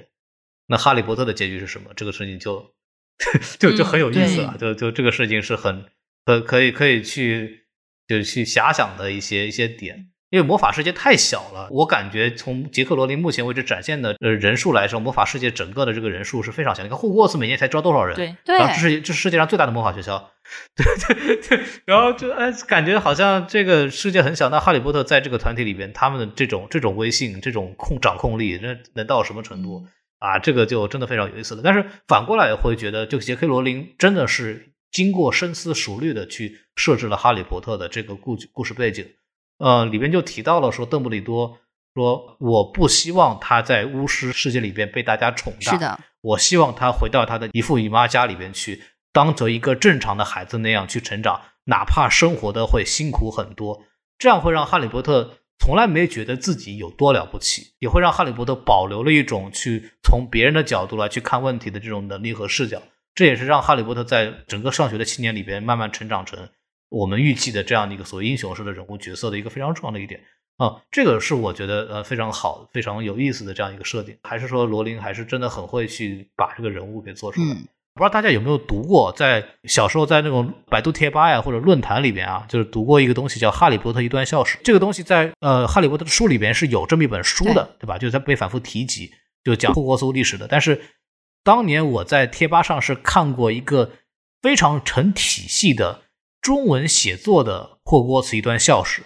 讲的真正就是有鼻子有眼的，他们怎么在沼泽地里边把这个霍格沃茨给建起来，然后密室是怎么做的，它里面到底这几个人之间发生什么样的矛盾，然后斯莱特林怎么出走的，写的有鼻子有眼的啊。就这个东西，我们当时很多哈迷都认为可能是海外的某个出版物，然后把它汉化出来了，结果发现就是一个同人作一个中国人写的，？就是一个自己我写的网文。对，写的特别严谨，而且而且他写的东西会映射到《哈利波特》小说里面的很多故事。这个东西虽然不是一个正儿八经的官方的出品的东西，但我很期待这个历史能够被拍成一个一个影视作品或者是一个游戏这样的东西。嗯啊，这个我也是我也是很期待的。嗯，其实我们大家我觉得愿望都是挺共同的，就希望这个世界它能够更开放一些，而不是多元局一些局限在罗琳的那一方小小的设定里面。嗯是的，说到这儿会回到我们刚刚聊这个游戏。其实我们刚刚提到一个点，就是你们在玩的时候，你们会说啊，我以为是一个重走哈利波特故事剧情的游戏，但不是，它是一个我成为了霍格沃茨的学生，然后我在这个城堡里发生的故事的这么一个一个事情。这个事情，我觉得它其实是一件非常好的事情，就是我们纵观哈利波特的游戏开发史啊。我们会看到哈利波特早期的游戏形态，其实就跟我们直觉上认识的一样，就是出一部电影，然后出一个这个电影的游戏。这个游戏呢，就是把这个故事电影主故事线，就是把电影的故事全部走一遍，然后那个里边的人物设计的跟电影的人物一样，然后基本上呃什么探索性啊，什么东西就跟那个城堡那个冒险是一模一样，把故事走一遍。然后整个哈利波特的第一部到死亡圣器下，其实虽然它的游戏的玩法形态各异，但是本质上来讲都是把游戏再走一遍。就是我们扮演的哈利波特、罗恩和赫敏再次经历这个故事，但是这些游戏都不够成功，在就是售卖上，包括口碑上都不是特别好。然后我觉得，嗯，这个东西其实反而是魔法觉醒这个游戏抓住了重点。我们期待的，我们我们哈迷想要的不是重走一遍哈利波特的路，我们想要的是我们。能够进入到这个魔法世界，成为这个魔法世界的一份子，这个反而是魔法觉醒这样的游戏，它彻底摆脱掉了呃哈利波特整个的主故主故事线，然后它是说的是你们是魔法世界的一份子，你们是在里边活跃的人，这个反而是我们这些哈利波特迷特别想要、真正想要玩的游戏，这就涉及到了后面这个事情，应该是二零二二年的时候。会有一个 PS 五的游戏叫《霍格沃茨遗产》哦，这个我知道。这个游戏是就主机游戏，这个游戏设定是一八零零年，就是什么十九世纪 那个那个故事。然后你就作为一个学生捏脸呢，就你可以捏脸捏自己的脸进去，然后去整个体验整个霍格沃茨的这种生活、上学啊、冒险啊什么之类的这样的东西。反而这个事情，我觉得可能是哈利波特迷们真正想要的。一种游戏的形式，因为毕竟三位主角的故事，他们会经历什么，每个人都清楚。而如果你自己都讲烂了吗？对，完全进入到一个魔法世界，那个魔法世界你是那么的熟悉，你对它的细节都能够如数家珍。但是你自己会发生什么样的故事，其实你本人都会很期待啊。但是我在里面发现一个非常惊人的点，就是说那个游戏已经把那个预告片放出来了嘛。对，然后但你进去以后发现里边的用的道具啊，然后干锅还是那个干锅，扫帚还是那长那个样的扫帚，魔杖还是那种魔杖，上的课内容跟跟上世纪九十年代几乎没有任何的区别。我们可以知道的是，在过去的几百年里边，魔法世界没有任何的进步。是的，这也是我看完书以后觉得很崩溃的一点，就是他们怎么能这么原始？他们还在点蜡烛。这个太离谱了，烧炭，我说这这这很受不了。这个连汽车都没有，对，以至于大家那个会发现一个问题，就是当斯内普教授在课上用 PPT 的时候，我们麻麻瓜疯狂了。我说斯内普是一个现代教学的典范，别人老是用 PPT 的，斯内普用 PPT，别人还在用写羽毛笔呢，那 PPT 都上来了。对，这个简直是。包括以前我们看到那个《预言家日报》上会动的图片的时候，现在人手一个手机，对吧？你随时在刷短视频，在进行各种的娱乐。那魔法世界有没有在更往前走一步呢？对啊，他们这样会被淘汰的，世界遗忘了。怪不得魔法世界越这个越来越缩越小，对吧？对呀，嗯，这是有有原因的。我曾经写过一篇给某某个媒体平台做过一个专题，我是自己设计的一版《预言家日报》，写的就是魔法世界如何看待。麻瓜世界把《哈利波特》拍成电影这件事情，好有趣。然后我我在里边做了一个设定，我在里面做了一个设定，就是说，呃，包括环球影城的建立，包括《哈利波特》电影和小说的成功这件事情，是有魔法部在刻意助推的。然后当时的魔法部部长就是赫敏，他同意的授权的。赫敏是一个麻瓜出身的人，在吹风。对，他其实是在刻意的模糊化魔法世界跟麻瓜世界的关系。这是第一个，第二个是。当魔法世界以哈利波特这样的形式出现在麻瓜世界的时候，这个麻瓜对魔法师的对魔法的这种拥抱程度就会非常的高，它不会出现中世纪那样的就是麻瓜和魔法师的对立那种迫害的关系，这是下了一盘大棋，是一个舆论战。我对，然后我觉得我们的所有的入学通知书也是赫敏发的，我们都是被他们遗落在麻瓜世界的孩子，终于要开学了，他在叫我们回去。对，然后我里面还提到了一个一个细节，就是说霍格沃茨的学生已经呃强烈的要求霍格沃茨开放数码产品的使用，因为这个电子书啊什么的实在太方便了。对，以后再也不用抱着一本妖怪们的妖怪书被咬到手了。还得去图书馆借书，现在都对 Kindle 了，好而吧？最离谱的是什么呢？就是你大家还记得那个罗恩他们为了这个让论文更容易通过，他们把字儿写的特别大，为了满足那个时长，因为他们那个都是用论文多少长度是按照皮尺嗯来测对他们那个。是按长度算的。对，我然后我在那个里边就是说，这个就老师们开始意识到，就是斯内普教授的 PPT 教学有多么的先进，这是第一点。第二点，他们意识到就是。电子文档里面的数字数这个功能啊，比这个拿尺子量那个魔法效率高皮纸要科学多了。我是觉得他没有做到那个技术迁移。你看火点地图上都能够实时显示人在哪里，对吧？啊把这个功能迁移一下到那个论文羊皮纸上的字数显示，其实就是这么一步，他们没有跨越。现在火点地图现在也很好做了，现在 Find My Friend 都有了呀，iPhone 都可以做到了。对呀没必要用那用那个地图了嘛，嗯，真是太落后了，需要我们去改变它，需要我们这种对新科技的那个麻瓜们 赶快去教他们。啊，我就就是这种这种麻瓜和巫师的这种高度融合是一个大趋势，一定是个大趋势。对这个啊，这个都说远了。这个反正我自己当时开脑洞自己写的那部东西，反正还还还挺好玩的。其实从游戏开始聊吧，其实聊了很多我们对哈利波特这个 IP 这个世界观的一些想象，或者我们会期待之后会有什么样的产品出现。非常开心啊，能够在这个时候就是借着这个游戏吧，哈利波特的这个 IP 好像又火了一把，然后给我们一次机会，可以去一块儿去聊聊这样一个事情，也是非常感谢津津乐道和生活漫游指南的舒淇老师和巧克力老师跟我们大家在一起去分享这样的一个事情，然后我们也期待以后有这样的机会，我们可以，比方说啊，《神奇动物三》上的时候，我们大家可以坐在一起再聊聊魔法世界的事情。嗯。好呀，然后感谢大家的收听，呃，欢迎大家去各个平台、各大泛用型播客平台去关注，呃，我们什么电台，然后包括津津乐道，还有呃我们的这个生活漫游指南。然后今天节目就说到这儿，感谢大家的收听和时间，让我们跟大家说再见，拜拜，拜拜。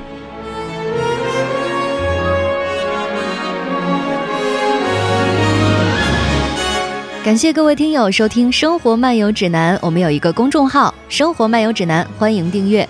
同时呢，您还可以加入我们的听友群，只要打开微信添加朋友，搜索“生活漫游指南”的拼音全拼，就可以添加管理员了。管理员会把大家邀请到群内，和我们众多热爱生活的听友们，还有我们的主播以及嘉宾聊起来吧。节目的福利还有很多，欢迎加入一起讨论。感谢收听，下期更新，不见不散哦。